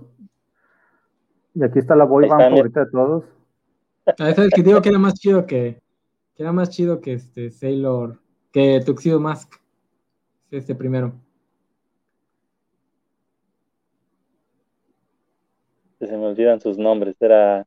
No, sí, no. Seiya, Daichi, creo que se llamaba uno. Los, creo que los dijo la chancha, pero no, este, no, no me los grabé eso, porque los dijo además, es, sí, no era Platinum, no sé qué, algo así. No, pero sus nombres de, de Sailors. Ah, está Sailor Healer, Sailor, este, ay, sí, se olvidó. ah, es cabal. ¿Qué tema sigue en la claqueta? Que pues este creo que era el último, ya hablamos de las películas. Este, creo que en Japón todavía siguen haciendo una especie de live action, incluso obras de, teatro, ¿no? Con, con ellas. ah, sí, hace, ajá, la película se estrenó hace un mes, una nueva película, obviamente basado en, en Sailor Moon Cristal, y de hecho se estrenó antes de que volvieran a, a, su estado de emergencia por la pandemia, entonces pues te fue bien porque la película que todo el mundo esperaba fue cancelada, ¿no? La de Evangelion. Y, y, pero y Sailor Moon se estrenó una semana antes de la que se iba a estrenar Evangelion, entonces todavía le tocó tener cierto éxito moderado en los cines. Ajá. Espérame, dice Beto Pineda, ¿quién nunca se han comido una chica poco más joven que ustedes? Tenía 21 años, ella 13, la palabra poco no va ahí. O sea, un poco más joven es uno o dos años, si ya tienes 30, no sé, 25. Pero de 21 a 13 ya es otra cosa. Sí, no más. Eso de andar con mayores, ¿sabes lo que presumía mis compañeros de secundaria y prepa? Si estaban en la secundaria y andaban con un chavo de prepa, pues no hay problema. Si estaban en la prepa y andaban con un de 18, 19, no hay tanto problema, pero estamos hablando de 21 años y 13. Entiendan la diferencia. O sea, piensen, piensen ustedes, piensen ustedes, morros de 21 ya en la universidad, saliendo con una chavita que todavía está emocionada por el Justin Bieber actual, no sé quién sea. ¿De qué, de qué van a hablar? ¿De qué van a hablar? Los van a llevar a la fuente de sodas o al parque, lo que hace la chaviza hoy en día, no sé. O sea, si, en Scott Pilgrim plantean que con una diferencia como de tres años, de 17 a 21, 20, no, 24, como de cinco años, este, hay el problema de, ay, que ya le tomaste la manita, y, y la chava ahora imagínate de 21 a 13. ellos no, no lo hagan. No se como Darien, que además era bien inútil. que aquí en México es delito, ¿eh? Ándale, además, además. En Japón porque son los pervertidos. Dice el osito bimbo. A mí me gustan mayores. Ah, pues si te gustan hombres mayores, pues ya es tu asunto. No, y además, si, pues, si ya eres mayor de edad, pues ya la diferencia se va cortando, ¿no? Ya tienes experiencias de vida y todo. Mario Romero, es una cuestión cultural. Ver como problema las costumbres de otras culturas es, perdón, el verdadero problema. En Japón, así como la edad de consentimiento de 13 años, se considera normal que la diferencia sea como máximo 10 años. Sí, de eso sí, de eso no hay duda. Sí, pero Japón tiene un montón de problemas en este aspecto, ¿eh? No se escondan detrás de la pose facilote. Ay, No, Japón tiene un montonal de problemas con crímenes sexuales, muchísimos al punto de que a las mujeres mexicanas he visto que les aconsejen tener mucho cuidado porque la trata de blancas en Japón está canija. Entonces tampoco es así de... Mm, mm, mm". Pero bueno, ¿qué estabas diciendo, Gámez? Este, que aquí Mario Cárdenas, que en Japón también hay la costumbre de no usar sopa interior. Yo nunca he usado sopa interior, Sopa interior, pues sí está canijo usar la sopa como ropa interior, pero bueno. y eso es, pues si les gusta mucho, ¿qué serán? ¿Unas maruchan? Pues ¿Con camarón? Ah, yo tengo hambre. bueno, pues ya hablamos casi de todo y se tenía que hablar. que ya no va a regresar. Esperemos que le hayan ofrecido un buen trabajo. Sopa, ropa. Ah, ropa interior, eso es, es más, más creíble. Más, más creíble. No, pero también está aquí en México. en todos lados. En, en, todos lados la gente va sin ropa interior. O sea, tú ves a la gente creyendo que trae ropa interior, pero muchos no. Eso es lo que no sabes. Dice el osito bimbo, pues a mi amiga que se fue a vivir a Japón le va bien con su senpai. Qué bueno. Bien por ella. Ojalá nos mande muchas cosas. Mándenos de esos bollitos, de esos bollitos de, de, de, de calentaditos. Ah, bueno, pues entonces ya nos íbamos, ¿no? Ah, y así llegamos al final. Ah, no, ¿este qué? Perdón, fue, fue una emergencia, pero ya. ¿En qué, en qué nos quedamos? En Yankee ya. ¿En qué vamos? Ah, pues ya las, las, películas, los videojuegos, este, nos aventamos un montón de transformaciones. Pusieron el video de las transformaciones. Vamos a poner otro. La mejor transformación para mí es la de las Outers, la Sailor Uranus, Sailor Neptune son las mejores. La mejor música. ¿Ya hablaron de la música? La música es muy buena. No. No, no, no, de la música no. Yo creo que por eso también la serie de los noventas es, yo, o al menos para mí es más recordada que la versión eh, cristal porque la música tiene muy buenos acordes, eh, musicales, muy buenos arreglos, tanto, eh, al menos Toei yo creo que quiso repetir la fórmula como con Saint Seiya o Caballeros del Zodiaco, porque era mucha música instrumental con eh, bandas, eh, con rock pop, entonces los acordes eran muy dinámicos, eran muy padres, realmente el soundtrack me gusta más porque, te digo, la versión de Sailor Moon Cristal sí es muy Quisieron, quisieron darle un toque más ceremonial o instrumental, pero es repetitiva. Creo que tiene la misma canción de fondo durante toda la primera y segunda temporada, y así como que de, flojera. Entonces, eh, no, realmente me quedo más con el soundtrack de la, de la, de toda la, serie de los noventas, porque, y de hecho me gustan mucho los sonidos con el violín, con esta, este, Haruka y Michiro, híjole, son, son de lo mejor creo que, hay en, en, cuanto al soundtrack de, de, Sailor Moon y aparte son muy melodiosas las, las canciones, ¿no? Ajá. Sí, yo creo que, que tanto el original soundtrack o el, la música de fondo, este, para mí la mejor es precisamente la de Sailor Moon S, que es cuando ya aparecen las, las Sailor Urano, Sailor Neptuno, Sailor Plutón.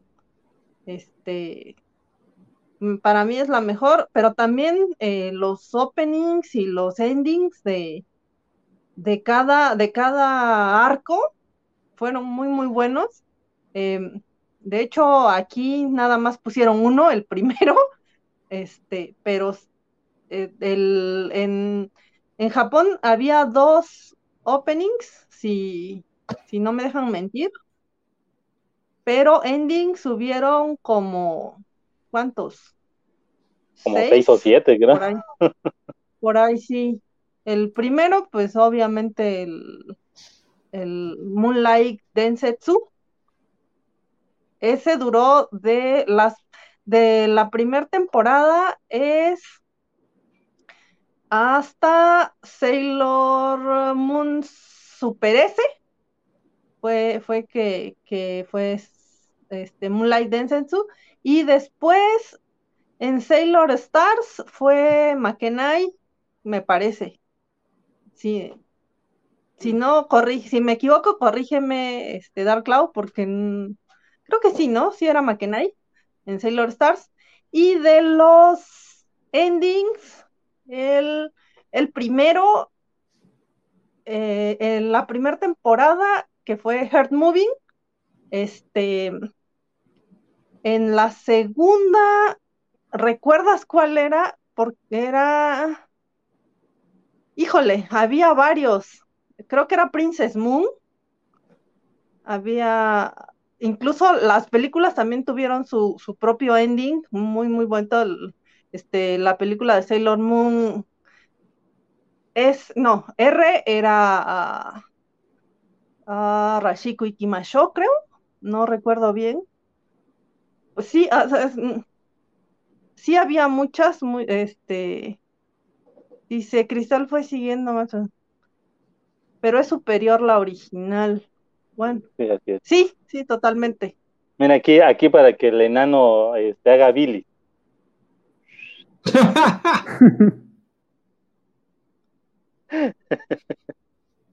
Oye, y el, preparatoriano con la de secundaria. no hay tanto problema. Cuando, ya de universidad cuando empiezan los problemas. Ahorita que estás diciendo lo de la música, me estoy fijando en los diseños y todo lo de la serie, y qué buenos diseños tenían, ¿eh? O sea, la animación. Sí, la verdad no, la animación, no la animación Por ahí debo tener un, disco, un disco de canciones, este, de que vienen precisamente openings y endings y como que las mejores las mejores canciones, porque no nada más este vienen, vienen los openings y los endings. Güey, y además la, ropa que trae, el típico combo saquito con, con este suéter de cuello alto, qué horror. ya, no, y déjate de eso. Hablemos de la ropa. Sus pantalones eran color lila. sí, no tengo problema con ello.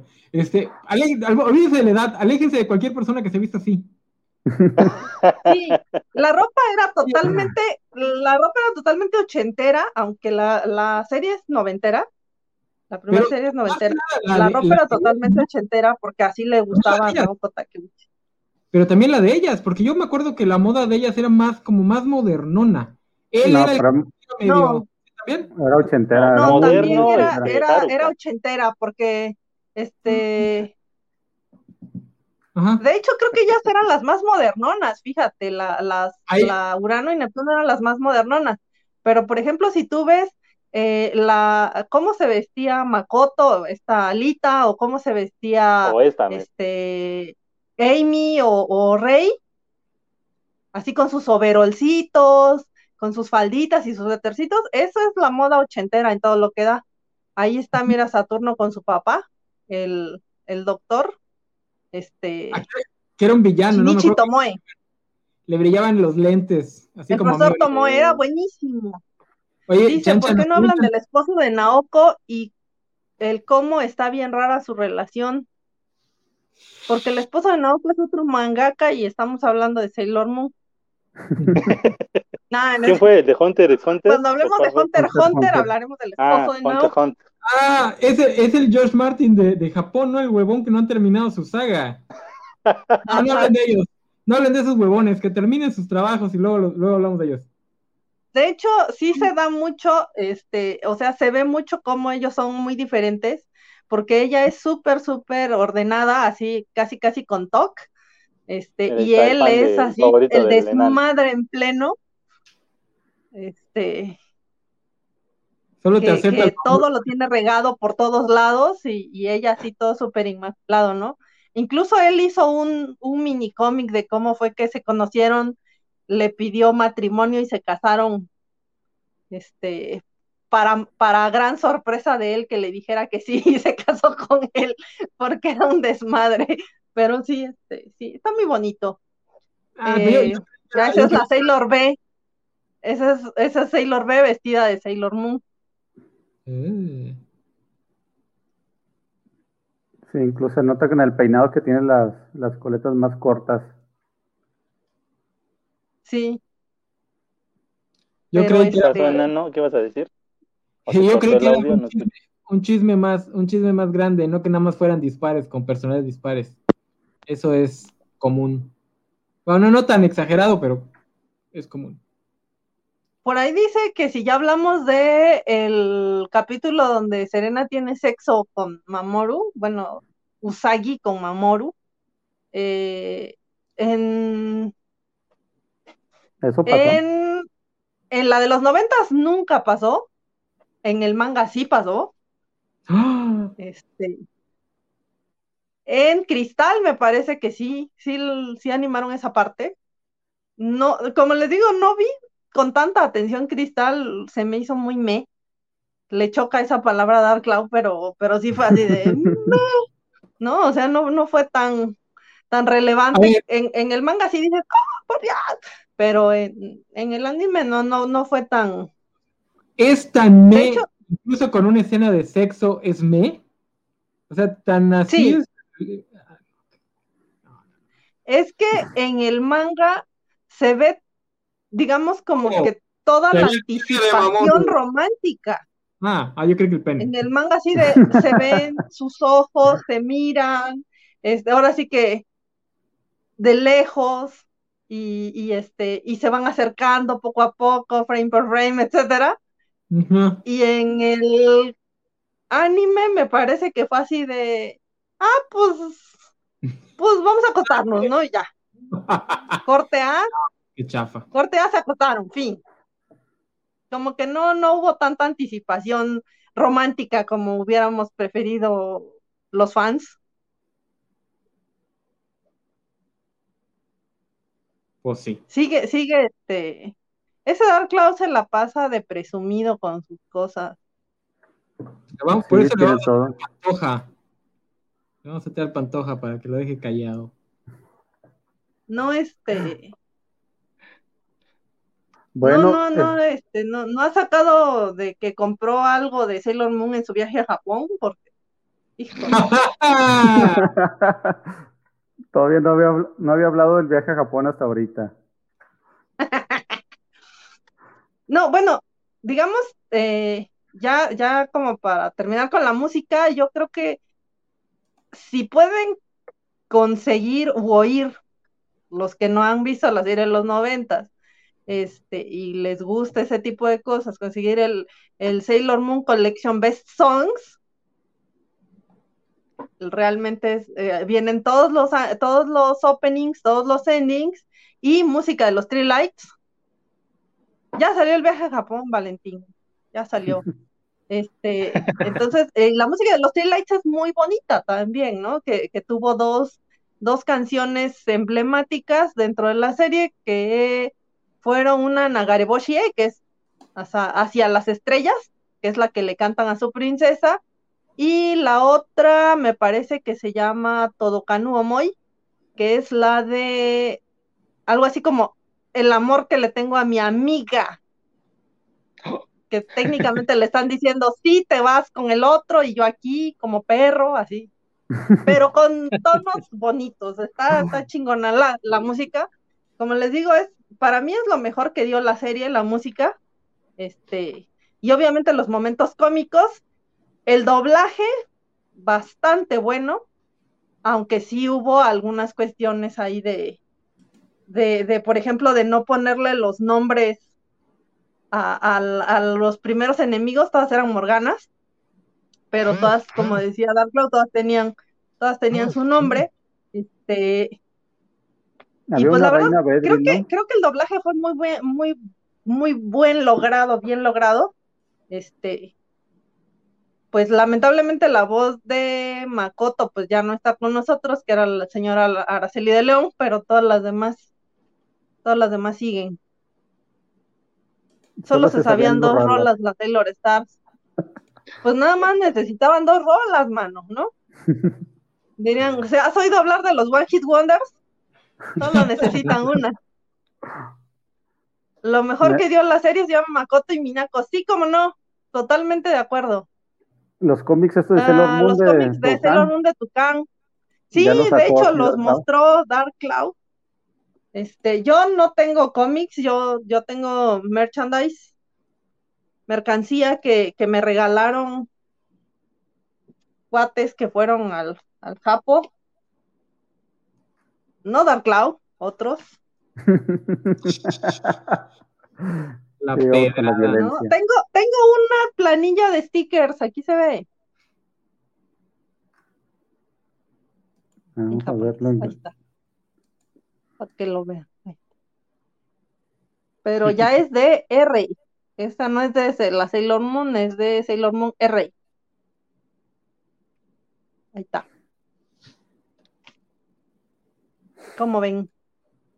No, pues un buen viaje que hicimos de nostalgia por este anime que, aunque estaba muy enfocado para niños, pues nosotros como niños de todos modos lo veíamos, ¿verdad? Nunca vimos algún impedimento para... Yo no, no sé, no recuerdo algún compañero que me dijera en secreto que lo veía y que enfrente de todos los amigos dijera que no. Casi todos admitíamos verlo. Pero me imagino que en algún, en algún lugar debe estar alguno que se hacía el machito con sus amigos de que no, eso es para niñas y no lo vemos. Mejor vamos a ver los caballeros del zodiaco. Sí. Mejor vamos a ver los caballeros del zodiaco cuando sale Misty bañándose en el mar. O Afrodita en las películas.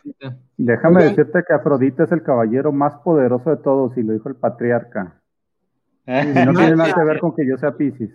Los, más poderosos son Saga y, Virgo. Oigan, si tuvieran que emparejar a uno de los cinco caballeros de Atena, con los cinco caballeros de Atena, con las cinco Sailor Scouts principales, ¿cómo quedarían las parejas? Eh, yo, yo, yo, yo.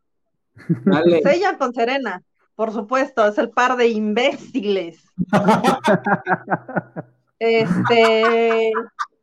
Sean con Amy porque son sensibles y chiquitos. Ah, bueno, sí. El dragón con Rey, por supuesto. Mata larga, este, populares, ah, este, religiosos. Ajá.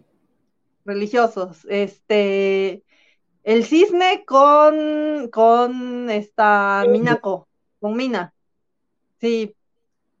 Y este, el Fénix, Mm. obviamente con Sailor Jupiter. ¡Uy! Sí, por supuesto que sí. Uy, no, Esa sería una relación muy problemática.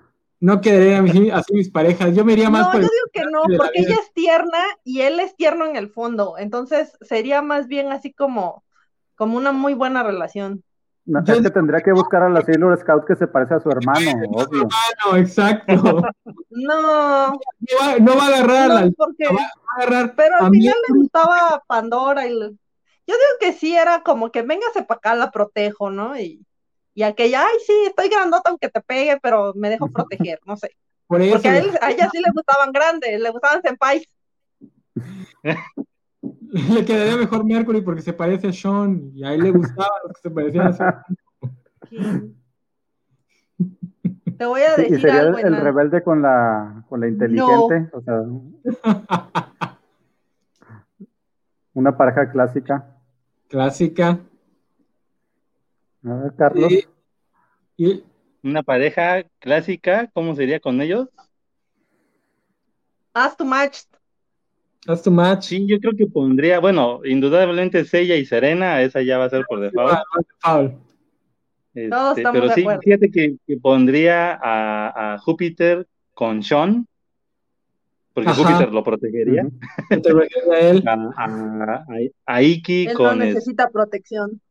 Shu, Shu, Shu, tú ya hablaste. A Iki con, eh, con Venus y También. a- y a este eh, Shiryu con, eh, sí, con Rey y a Hyoga con, con Amy. Elementos de agua. ¿Sabes qué también me pasa? Que Yoga y Sailor Venus serían como la pareja que fueron Brad Pitt y Gwyneth Paltrow. Demasiado rubios para estar juntos. Pero eso, es- eso es la onda. O sea, dicen, No dicen yoga con, con Amy porque son de agua. Caray, no estás comprando un refrigerador. Esas son las cosas que deben de pensar las parejas. ¿Cómo comprar refrigeradores? ¿Y qué refrigerador comprar? Uno, Sí, claro, ella llena la, la bandejita y él hace los cubitos de hielo. Es. Ahí está, No, pues, y Serena a fuerzas van juntos. Este, yo pondría a Iki con Sailor Mercury por la, por lo que dice Gámez. Este, los que se me hacen más difíciles Júpiter y Sean, porque pues como que son muy dispares las personalidades, o los dos son como que también muy tímidos, ¿no? Como que esa pareja nunca va a, a prosperar. Así que vamos a poner a Yoga, que era también sangroncito, con, con Sailor Júpiter, y a Sean con Sailor Venus, para que también contrasten las personalidades. Aunque realmente Sean se iría con, con Tuxedo Mask. Porque. Oh, la. Bueno, Dejen a este, Sean en paz. Leave me, de- leave Sean alone. bueno, aquí dice Mario Romero, esa insistencia de mezclar series y ajustarlas con calzador, pues que es, un, es para cotorrear. O sea, ¿A poco no Sí, hacían eso cuando eran niños? No cotorreaban. sí. Mario, no estamos tomando la serie y borrándole la existencia para juntarla con, con. No tenemos el poder de una productora. O sea, la, próxima, vez que- la próxima vez que veas ese Sailor Moon no va, no va a salir Seiya por ahí. Los tal Sailor. Scouts son mayores que los Santos de Bronce. Sí, sí, es cierto. Eso sí, Sí. es cierto. Sí, sí es cierto, son unos niñitos, excepto, excepto Iki. Y es cierto, ¿eh? todos se Sí, reunirían todos en la casa de. Libra. Todos sabemos. Todos se en la casa de Libra. Sí, los Santos de Bronce también tienen la facha de ser el típico héroe griego juvenil que se empareja con el héroe griego ya este mayorcito, ¿no? Es más Mayor. fácil que se parejen con los dorados, ¿no? Tipo Pilaos y Hércules, a que se parejen con una de las celos Scouts. Exacto. Tú, Gámez, Ah, bueno, la, este, es igual con Sella con Serena, porque es muy obvio. Que son los, son los principales y nadie los quiere, como que váyanse para allá. Yo sí pondría a Iki con Sailor Mercury, creo que esa pareja del chico rebelde con la niña inteligente sí, sí se da. es una trop clásica. Ajá, muy clásica. Fíjate que yo pondría a Sean con Venus, porque como que les gustaría a ambas este, pintarse las uñas y peinarse como con ese tipo. Empe- ándale, sería la clásica pareja. De, yo, de hecho, yo conozco, este, conozco parejas que fueron así, que empiezan como novios y después resulta que el dude era gay. Pasa en la vida real. Este, es como esos orates que insisten en comparar a Inútil de Goku con Saitama. Pues Nosotros ya comparamos a Goku con Seiya en su momento. Espérame, Dios mío, ¿cómo vas a comparar un personaje que se basa en la misma trop que la de Goku, de entrenar constantemente para ser más fuerte, con Goku? ¿A quién se le ocurre comparar una cosa que sale de otra? ¿Qué les pasa? Al rato van a empezar a comparar a todos los superhéroes con Superman. ¿Cuál, cuál chiste homofóbico? O sea, a mí me gusta que Shun sea gay. Yo quiero ver, yo quiero ver salir del closet a Shun. Bueno, no, porque todavía es No. Sí salió, pero se llamaba. Esmeralda y hizo un trato con el maestro de Iki para que lo mató, pero lo regresó a su isla. Realmente era Sean disfrazado. Nunca, nunca voy a superar que se enamorara de un- una tipa igualita a su hermano. Bueno, y para terminar, ¿quién me falta? Este, Júpiter. Ahorita que yo a Júpiter la pondría con el dragón, porque como que Ah, huevo, sí, a huevo, era con dragón el- con la que iba. si era algo así como que él es muy calmado y serio y en el fondo, aunque es explosiva, también es algo así. De hecho, tiene el carácter de, de Shunrei. Ujú. Mm. Ella más que no es puede- explosiva, ma- ella es más bien tosca, Hogareña. ¿no? O sea, Sí. Ajá. Bueno, explosiva es Rey. Rey El sí es único- explosiva. El único problema que tendría Shiro es que parece que le gustan más bajitas que él. Ajá. Eso sí. Pero igual se podrían, como que esta mina le gustaría peinarlo al, al dragón. Y pues ya los que me sobran, este rey con yoga, hielo y fuego hacen agüita. Yo creo que va a fluir muy bien esa relación. Y aparte, ellos sí son muy religiosos los dos. Ah, sí, mm, ah, sí, era católico. Sí, yoga. él es súper católico. gato. Es- Y como es- que de hecho, no se sabe si es católico o, o- o ruso ortodoxo, pero, O sea, ah, ajá, o sea, era, era de la religión, este. pero sí es, sí es este. Otra cosa que hace muy buena, muy buena ese, ese emparejamiento es que Yoga el que tenía mami issues. Entonces es el que va a gravitar hacia la que tiene más fuerte. Mira, el, el Game nos salió Matchmaker. Alguna gracia tenía que tener. Y dice Superior, Superior Iron Man, hablando de Saint Seiya, la estatua de Odín, dios de Asgard, es el diseño del personaje Odín de Marvel Jack Kirby. ¿Qué opinan? Opino que deberías ver el cobachando de los caballeros del Eh, Zodiaco que vimos. que. Señora, aquí estamos hablando de la sexualidad de personajes ficticios. No nos interrumpa con otras cosas, por favor. Entonces ya hablamos de música, videojuegos, ya hablaron de las películas, Ya las mencionó Ya. Carlos. Ya hablaron de las villanas. ¿Cuál es su villana favorita? Ya sí no me acuerdo de, de, de Es esas que yo nomás me acuerdo de la, La Morgana, reina, ¿eh? Las de la reina villanas son la onda. En Sailor Moon hay villanas como superiores, medias e inferiores. Es como una pirámide de villanas. Por ejemplo, en Sailor Moon, la, la primera, pues es la, la reina Beryl, ¿no? Y sus, y sus, este, Como Norman Bates. Ajá. Y sus ¿cómo se Iosai. llama? Sus, sus allegados, o sea, estaban, ella lo que hizo fue lavarles el coco a los generales, que son de los pocos villanos masculinos, y de ahí, este, los, el- pone a sus, a sus órdenes a, a las que aquí les llamaron morganas, ¿no? Pero en realidad eran como, como brujas, ¿no? Así se les, se les tomaba. Este, Pero digamos, la villana principal ahí es Beryl. En Sailor Moon R, la, el, ahí el villano es hombre. El villano principal en Sailor Moon R es el, el, El brujo, el ¿no? La gran, gran sabio. Y luego de ahí está el príncipe diamante con su hermano Zafiro. Esas fueron todas las, las, las piedras de la joyería. Zafiro, Esmeralda y las, las hermanas de la persecución, que eran eh, Carmesite, Bergerite, eh, ¿cómo se llamaba la otra?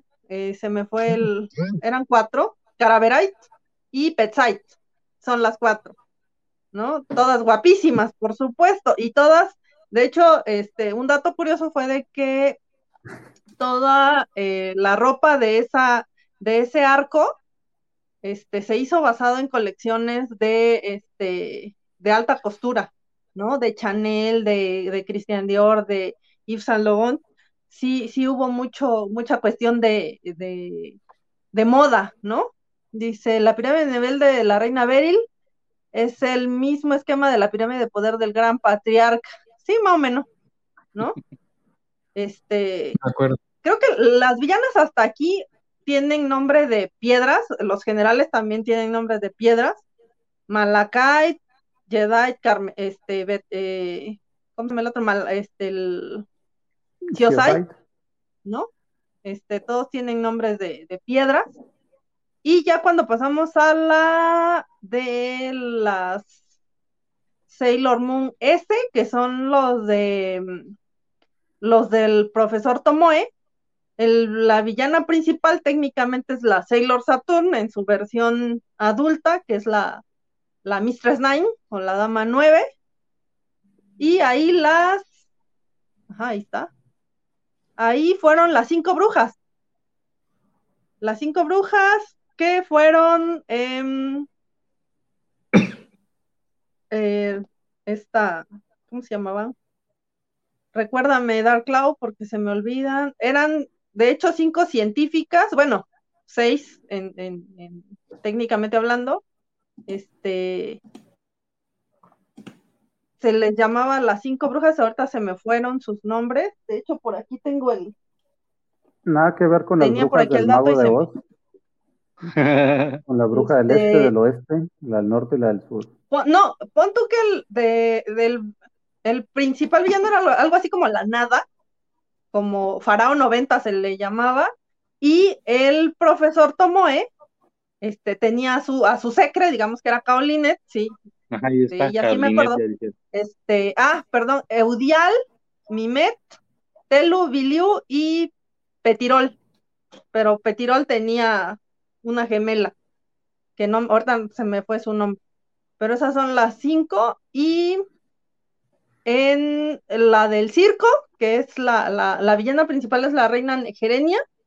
Este, ahí tiene los tres villanos que, empiezan son los, los, este, ojo de pez, ojo de águila y ojo de tigre, que pues todos son machos, bueno, ojo de pez macho, no tan macho, este, pero, pero sí, ahí, ahí están. Y después, porque se supone que esos son algo así como sueños que, que tenían esos animales de convertirse en humanos. Y las, las cuatro que siguen son las, las amazonas del, del, este, del circo, el cuarteto de amazonas, que son Yun Yun, Bes Bes, Cerecere y Parapara, que en el manga se convierten precisamente en este, Sailors, ¿no? Sailor Vesta, Sailor Juno, Sailor Palas y Sailor. Sailor. Ya se me olvidó cuál es la otra.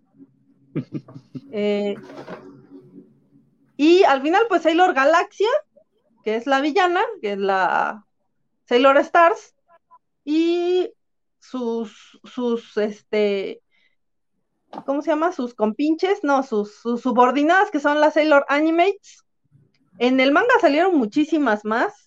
Yo ahorita, como les dije, me acuerdo nada más de, de unas cuantas. Sailor Iron Mouse, que fue la primera. Este, luego salieron Sailor Lead Crow y Sailor Aluminum Siren. Luego me parece que hubo una aparición de Sailor Tiñanco, que es una gatita. Y salió otra que. Sailor Nemocine y Sailor Lete, me parece.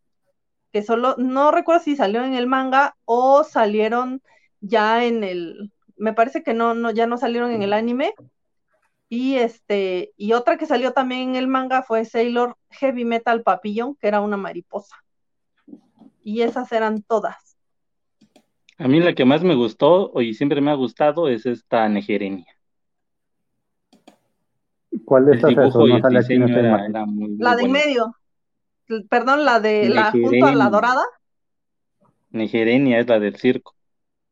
Mm, Mm, Yo ni me Mm, acuerdo, creo que nomás conocía las dos primeras. Por, por esa Sí. transición en que cambiaron a Sailor Moon en la tarde, como yo estaba en la secundaria en la tarde, pues ya no había oportunidad de ver, de verla nada. De, de hecho, yo solo ubico a la primera y a la última. No me mm, para acordaba que de Sailor Saturn. Para mí la favorita es la Sailor, la Sailor Saturn, la Dama 9. Es, para mí, visualmente hablando, Sí, sí, sí. pero No, y es la este, que, y, y es la que tiene el outfit más este, regular son. Su ropa como de calle. yo, yo les puedo presumir, ahora sí voy a, voy a presumir, que yo solía ser cosplayer. De repente se me da la cuestión ahí, pero solía. Y eh, tenía mi cuenta antes en una página de Estados Unidos que se llama Cosplay.com. Y esta es una revista que se llama Cosmod. Esta es una revista japonesa. Entonces, ahí está.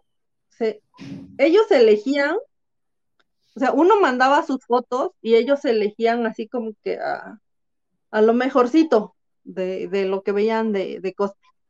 Y en la revista Cosmo 033, ya tiene muchos años. Por aquí se ve, a ver si se ve. Uy, híjole.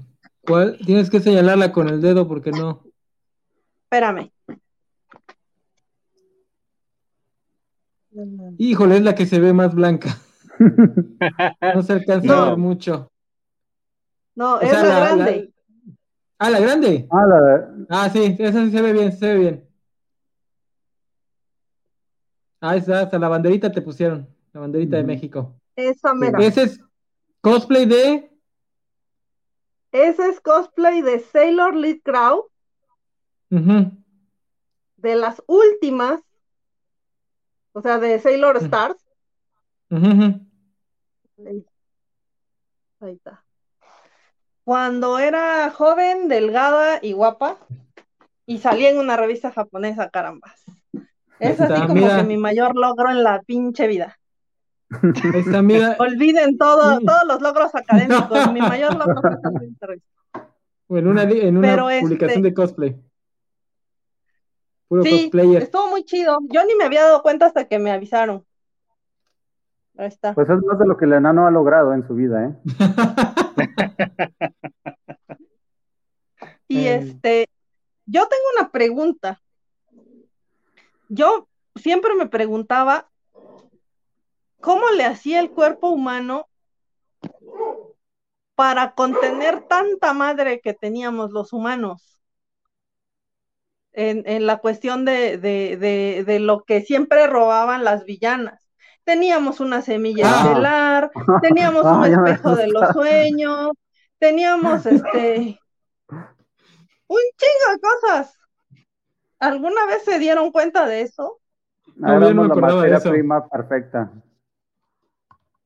Todos los planes decir- de los villanos, eh, los humanos éramos materia prima por excelencia. Éramos técnicamente ganado. Sí, yo creo que hasta la, la mugre de la uña del, del dedo izquierdo nos podían agarrar como, ah, necesito esa mugre de esa uña, de ese dedo izquierdo en específico. Nos robaron la energía. Los, ¿qué más? Este, en la primera temporada que era, este, sí, ¿no? Era Eh, energía. Sí, era para el energía señor primero. del. Ajá. Y luego en la, la del. En la Luego de cuando este, ¿cómo buscaban la piedrita, ¿no? La gema que le, le quitaban una gema a cada persona. Ajá, no Cuando- recuerdo bien ahí cómo está el asunto. Pues sí, Eh, la gema no este, fue en la de las brujas. En la 2, ¿qué, qué quitaban? Aparte también energía, porque recuerden que en la 2 hubo un rellenazo, la parte de los aliens. Esa fue de la, que- de la R, fueron Este, no, aparte son los corazones puros. los corazones puros, aparte de los cristales arcoíris. Imagínate, o sea, si tienes corazón puro, sueños bonitos, cristales arcoíris, este, energía, tu semilla estelar, tu espejo de los sueños. O sea, si eras buena persona, ya te jodiste, pues, ¿no? Sí, lo que te buscaba la, la juguetería dentro del cuerpo, ¿no? Porque en, una temporada sacaban cosas ahí. Parecías de esas, de esas tienditas que, tienen liguitas y espejos y toda la cosa dentro del cuerpo. Ah, ya necesitas espejos. Y, y por supuesto a Serena siempre le quitaban todo, man. Cuando no era una, o sea, si se dan cuenta, todas las Sailor Scouts les, les, les tocaba ser blanco, siempre. Sí, al principio cuando se empezaron a unir siempre eran el blanco específico de, del villano del capítulo. Y ahí fue cuando Luna les empezó a dar sus, sus cositas. Primero que fue plumas, ¿no? ¿Eran plumas? Lo primero, las plumas, sí.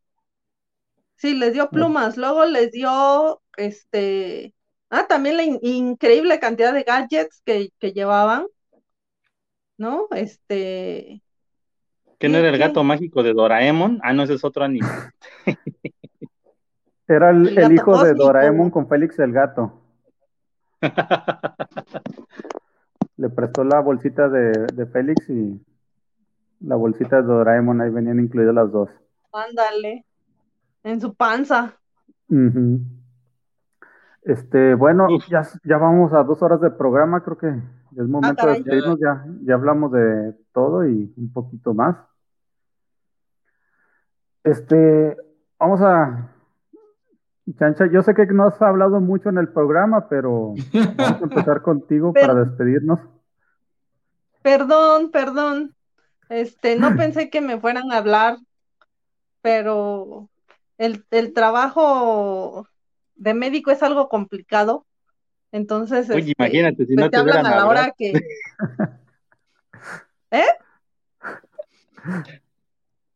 Continúa, Spider Games. Dice que digamos. Dice que digan si están de acuerdo con el movimiento Muni de volver a Molly Sailor Earth. Molly es buena amiga, pero no tiene poderes. Fin. Ahí está la respuesta. Mía. No. Bueno, debo decir en, en, en, en honor a la verdad que yo no soy a pesar de, que parece lo contrario, no soy tan Muni. No soy tan fan de Sailor Moon, aunque tengo muchos datos increíblemente inútiles en mi cabeza, no soy tan fan.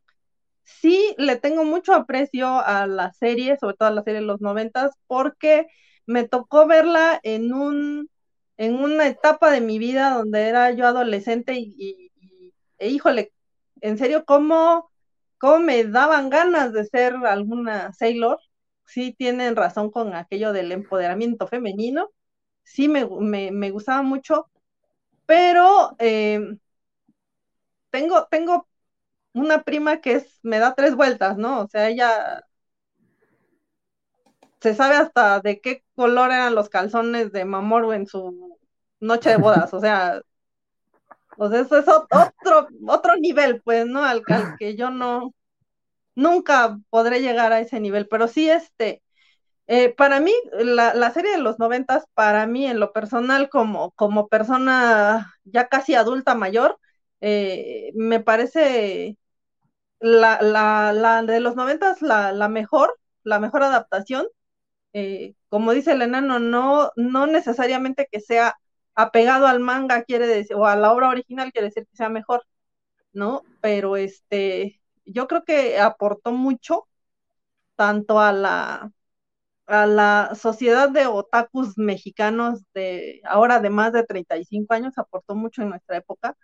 Entonces, este, nos daba, nos dio temas de qué hablar, nos dio, este, nos hizo formar amistades o, o, o, este, o pelearnos para siempre con gente a la que no le gustaba el anime y que bueno, no necesitamos esa clase de negatividad en nuestra vida, ¿no? Entonces, este,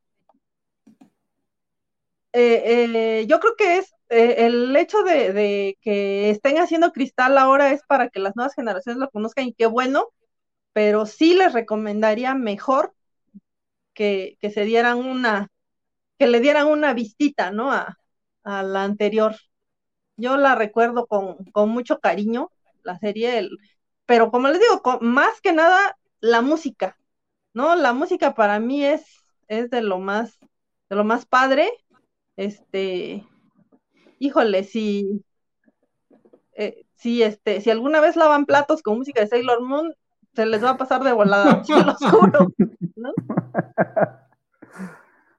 Fíjate que yo, yo tuve un, un, momento en esa época, mi papá nos compró muchos discos, revistas de computación eh, españolas, y en eso regalaban un, un disco, y en uno de esos tenía música de Sailor Moon, pero en MIDI. O sea, para la chaviza que no sabe qué es MIDI, es, música así de, órgano prácticamente. así. Ajá. Y eso es lo que yo ponía para jugar solitario. No sé, como que me hacía olvidar de lo demás y me concentraba. Sí, cierto. Sí, sí. Bueno, este, muchas gracias por tus comentarios. ¿Algún punto de contacto? Si alguien quiere seguir platicando más de temas otakus de anime contigo? En mi caso, eh, me pueden contactar por eh, Twitter. Este, mi Twitter es arroba la rules. Este, con mucho gusto. también de repente por ahí hago videos en sector cómic. Eh, soy la encargada, al parecer soy la encargada no oficial de la sección ya hoy. Eh, pero este, estoy abierta, estoy abierta a cualquier comentario, nada más, este, no sean muy pasados, porque yo contesto igual. Pero sí, síganme en mis redes, síganos en Sector Cómic más bien. Así es, sigan Sector Cómic, muchas gracias. Carlos, puntos finales. Híjole, pues que este Sailor Moon llega en un muy buen momento, ¿no? Las minifaldas, las transformaciones, este, los crushes, entonces eh, por eso yo creo que también añoro mucho la, la versión de los noventas. Y, y, bueno, pues sí, eh, dense ahí un clavado con esa serie clásica, ¿no? Y si ya vieron Sailor Moon Cristal, pues pueden comparar todo, todo el relleno que tuvo, y, sobre todo yo creo que les va a gustar mucho eh, la música, entonces eh, pues yo creo que, es un muy buen eh, soundtrack como casi la mayoría de estos animes clásicos, ¿no?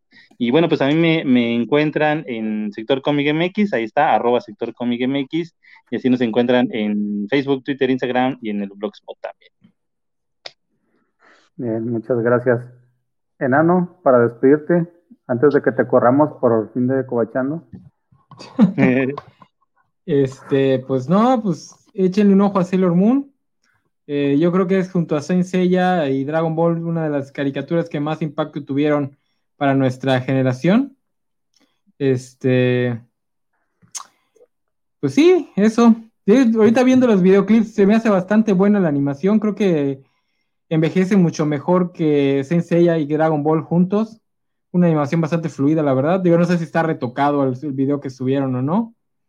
Este, pero pues sí, se ve muy padre los diseños y todo. Este, y pues ya, a mí me pueden encontrar en el podcast Reseñas Enanas. Este, eh, la semana pasada hablé de los, los últimos 10 años en la cultura pop. Esta semana viene una reseña del primer número de The Ultimates. Y pues también me pueden encontrar en el Facebook de la Covacha, donde no me pienso retirar. Este, ahí. Pero ya, ya les estoy poniendo ahí la, el aviso. Les estoy poniendo ahí el aviso para que no, este, no sufran los que son intolerantes. Este. El Robopost. Ah, ya, bueno, sí quiero decirles que por favor, este, aquí en México eh, es ilegal andar con chavitas de menos de 18. No lo hagan. Este, Una no, cosa no en Japón, por favor. Cosas en Japón. Sí, no si quieren hacer eso, vayan a vivir a Japón. Japón. Y averigüen que sea legal para extranjeros, ¿eh? No crean, no lleguen pensando que es la misma ley para todos. Porque van a llegar muy felices. Vengo a esta cultura donde es normal salir con niñas de 13 años. Quizás sea una cárcel japonesa. Pregúntenle a Dark él ya fue a Japón. Ya fue a Japón. recuerden, ¿Cómo son las cárceles japonesas, Dark?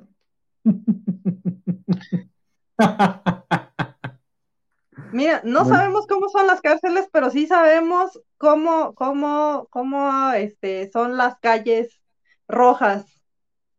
Ya pasamos por ahí. Sí, voy a leer este comentario de Mario Romero. Perdón, chavos, en verdad lamento mi impresión del programa de hoy. Estuvo un poco deficiente en cuanto a la información. Lo dice un fan de anime de los últimos 40 años. No obstante, estuvo muy entretenido, como siempre, y eso es lo importante. Este, Mario, quizás este, aquí el problema es que no somos un, este programa no es como de datos duros y concisos, es más de, de cotorreo, de platicar y recordar esos momentos. Porque... Y que no es más bien como, que, que no entiende como la, la nostalgia. Sí, sí. Es. es. más de cotorreo. De lo que nos acordamos, o sea, ten en cuenta que, que, bueno, no sé los demás, pero aquí tu servidora es, es adulto mayor de más de 40. Entonces, este, pues ya la memoria nos falla, ¿no? Datos duros, pues, pues no, sí, ya, ya, no hay. Ya, y además, ya, ya las el- el neuronas problema- ya se nos murieron algunas. Y el Sí, problema inicial que, que está- confundiendo un comentario como la importancia o el impacto que tuvo en una generación Senseiya, como si hubiéramos dicho que Senseiya fue el primer anime que llegó a México y antes de él no hubo absolutamente nada y ni una sola persona en el país recuerda un anime anterior, cosa que en ningún momento dijimos. Nosotros nada más dijimos que Senseiya tuvo un gran impacto y yo opino que fue de las primeras que tuvo un gran, gran impacto. No sé si tienes datos que lo contradiga, pues dalos. O sea, de, no sé, tal vez Mazinger Z, por ejemplo. O incluso. Grand Prix. Nadie se acuerda de esa. No se acuerda de eso. Pero es como Dark Club ya lo había explicado, es que también antes no tenía, no tenía el público tan este, marcado que eran caricaturas japonesas. Sí, sea, todos conocían como caricaturas Sí. chinas. Caricaturas chinas, ajá. Sí, yo conozco gente que cree, yo creía que Remy era francés. No. Así es. Está basada Sí, en un libro francés que se llama San. Famille, pero Y vamos, y vamos a hablar de él en el programa especial de Niños Felices. Así es, así como dice Beto junto Pineda, con José and y roll Demetán, por supuesto. Y Candy de de metano. Niños de- escalis, niños insectoides, niños furros, todo. Luego Tom Sawyer también, eh, también estará Tom Tom Sawyer con los niños También Tom felices. Sawyer, la familia Robinson, este, No, bueno, Belian ya, ya, Sebastian, ya guárdalos para el día del niño. Heidi. Sí, hablaremos de todo eso. Heidi sí era feliz, ella sí era feliz. Lo vamos a poner Claro. para que no esté tan depresivo. Para que no, para esté que tan no se sientan mal. Así es, pues eso es, este Sí, es el claro, era tan feliz cuando se la llevan a Frankfurt a hacer chacha de Clarita. Por supuesto que era feliz. Ay, yo, yo sería feliz que me llevaran a Frankfurt a limpiar pisos. ¿Quién no? Seguro gano más. Dice, yo tengo una un duda sobre, ¿en realidad seguirá de moda o ya migrar a OnlyFans? Fíjate que, que eso que- es para que hay una gran cuestión. Creo, creo que es un tema escabroso, pero así, ah, hablando a grandes rasgos, creo que hay dos vertientes, quien hace para OnlyFans y quien lo hace este un poco más detallado, por así decirlo.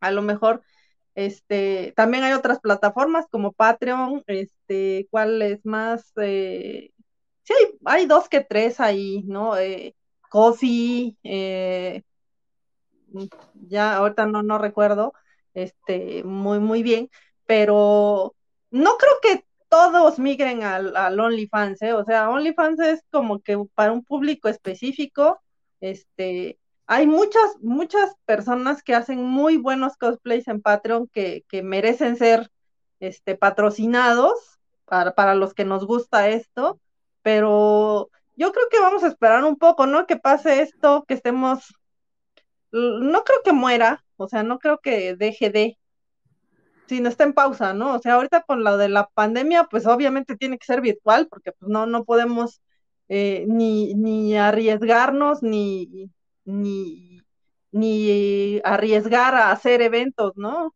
Como para, para hacer contagio de rebaño. Dice, veo varias de las renombradas cosplayers. Dices, renombradas, cosplayers famosas, están sacando OnlyFans. Pues es que... De algo tiene que comer. El, el, gusto se rompe en géneros, ¿no? Entonces, yo conozco muchas renombradas que no tienen OnlyFans y muchas que son famosas que no tienen OnlyFans, pero si hablas específicamente del, del medio mexicano, pues sí hay.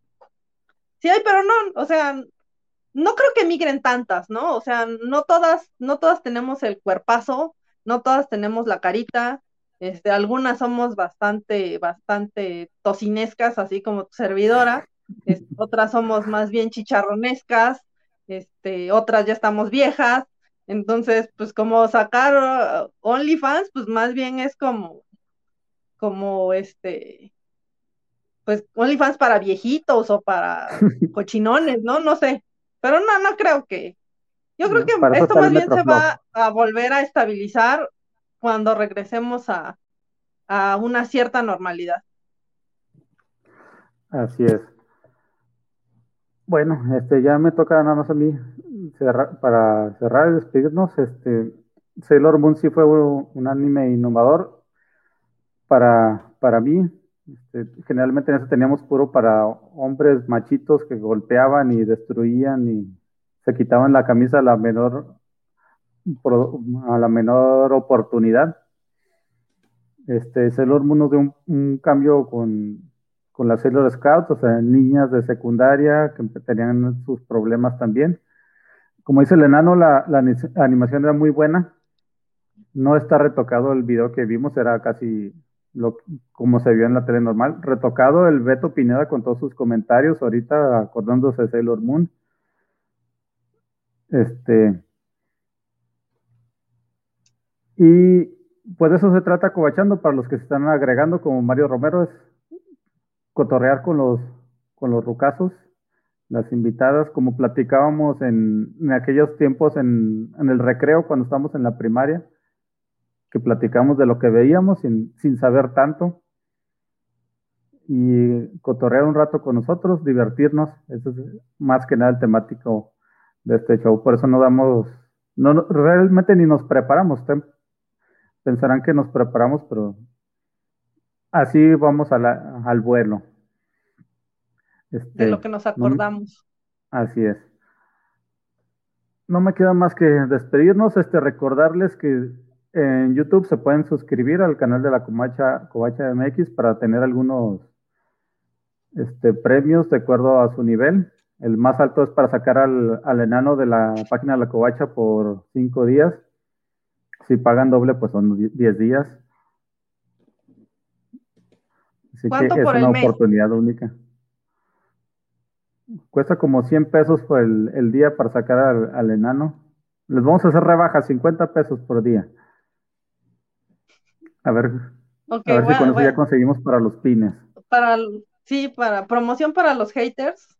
Este, una semana, este, 100 al día, pero si contratas dos semanas de quitar al enano, te lo dejamos a 50, pero 50% de descuento. Oportunidad única de martes de Cubachando. pero los haters no ven el programa, es lo malo. Ah, eso dice. Pero es una nota, es una nota, ahí se lo leen. Mira, yo hago la nota y tú te la robas. Así es. Vamos a dejar esa ese comentario para la producción para que lo sigan rolando en los otros programas. Sigan viendo los otros programas de la covacha. Lunes ah, creo que Están aburridos. Hay otras cosas que se llaman ñoñonautas. Mañana hay ñoño noticias. No sé si hay noticias ñoñas. El jueves el unboxing del tío Juanjo, donde abre los, hace unboxing de los juguetes de hace tres años, que apenas alcanzó a comprar. Porque hasta eso se Está eso. Los viernes tenemos el, las covacharlas. Estamos platicando sobre WandaVision. Y no me invitan por culpa de ustedes, que se quejan. Así es. los, los cómics de la semana en la noche. Y ¿Qué más tenemos? Pues es todo, ¿no? El Vale de repente saca algunos videos sin avisar. El Rich ha estado prometiendo unos, pero pues no los cumple. Con su, su, sección de 10 datos de información. Las figuras, creo que Carlos nos las debió porque no las saca del empaque. Es de esos ñoños que no quiere sacar sus juguetes del empaque. No, yo ya las saqué. Un día vamos a ir a su casa y vamos a ver no todo. la saca, no le crean, no la saca. Colecciona. Ah, ya la sacaste del empaque, amigo. Pues la que la... ya no vale. Ya no vale. Ya no es coleccionable.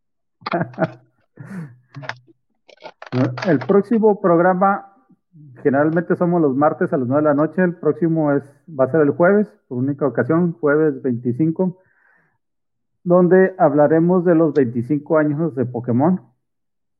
Pica, pica. Eliana está bien emocionado, va a traer su cosplay de Snorlax. sí es. El cosplay de Pokébola. Va a hacer bolita en una cama uh -huh. mientras me grabo.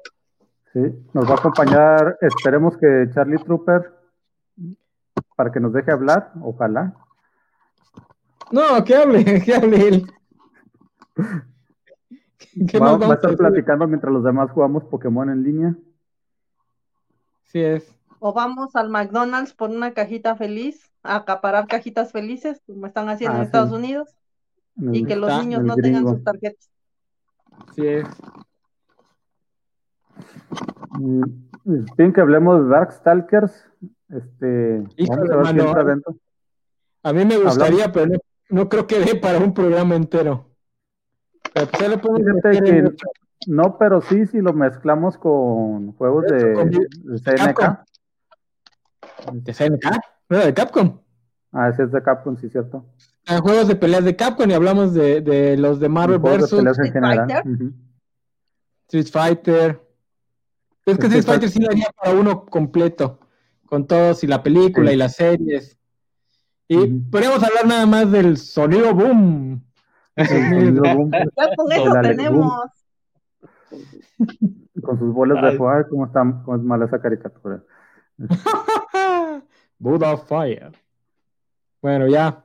No, pero siguen, siguen enseñando las ideas, por favor.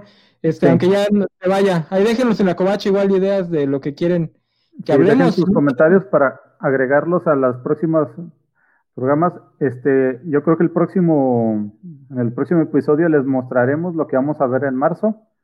Serán cinco programas muy, muy interesantes también. Ya los estamos preparando. Pero abril, mayo, junio todavía no están completos. Tenemos algunas ideas para programas, pero nada está ya este, escrito en piedra. Entonces, denos ideas. Si no podemos, si no creemos poder hablar de un tema durante dos horas, lo juntamos en alguna, en algún concepto más general. Así es. Solo recuerden que son temas de 80s, 90s, 2000s. 2004 cuando mucho, ya co no cosas que empezaron en el 2004, cosas que ya llevaran tiempecito en el 2004, o sea que no entra los, por poner un ejemplo. Uh -huh. Pero vamos a meter a Crepúsculo con calzador de en algún momento. No. Ay, bueno. Podríamos hablar de vampiros en octubre. Para que yo pueda hablar de Ángel, la serie, y de David Boreanas. Mm. no te vi muy convencido, pero bueno. ya lo acomodaremos, todo se puede acomodar. Bueno, eso sería todo por esta ocasión. Muchas gracias por acompañarnos. Nos estamos viendo el próximo jueves. Estamos en contra. Ah, no, ese es otro. otro Adiós. Hasta, Hasta luego. la próxima. Gracias. Bye.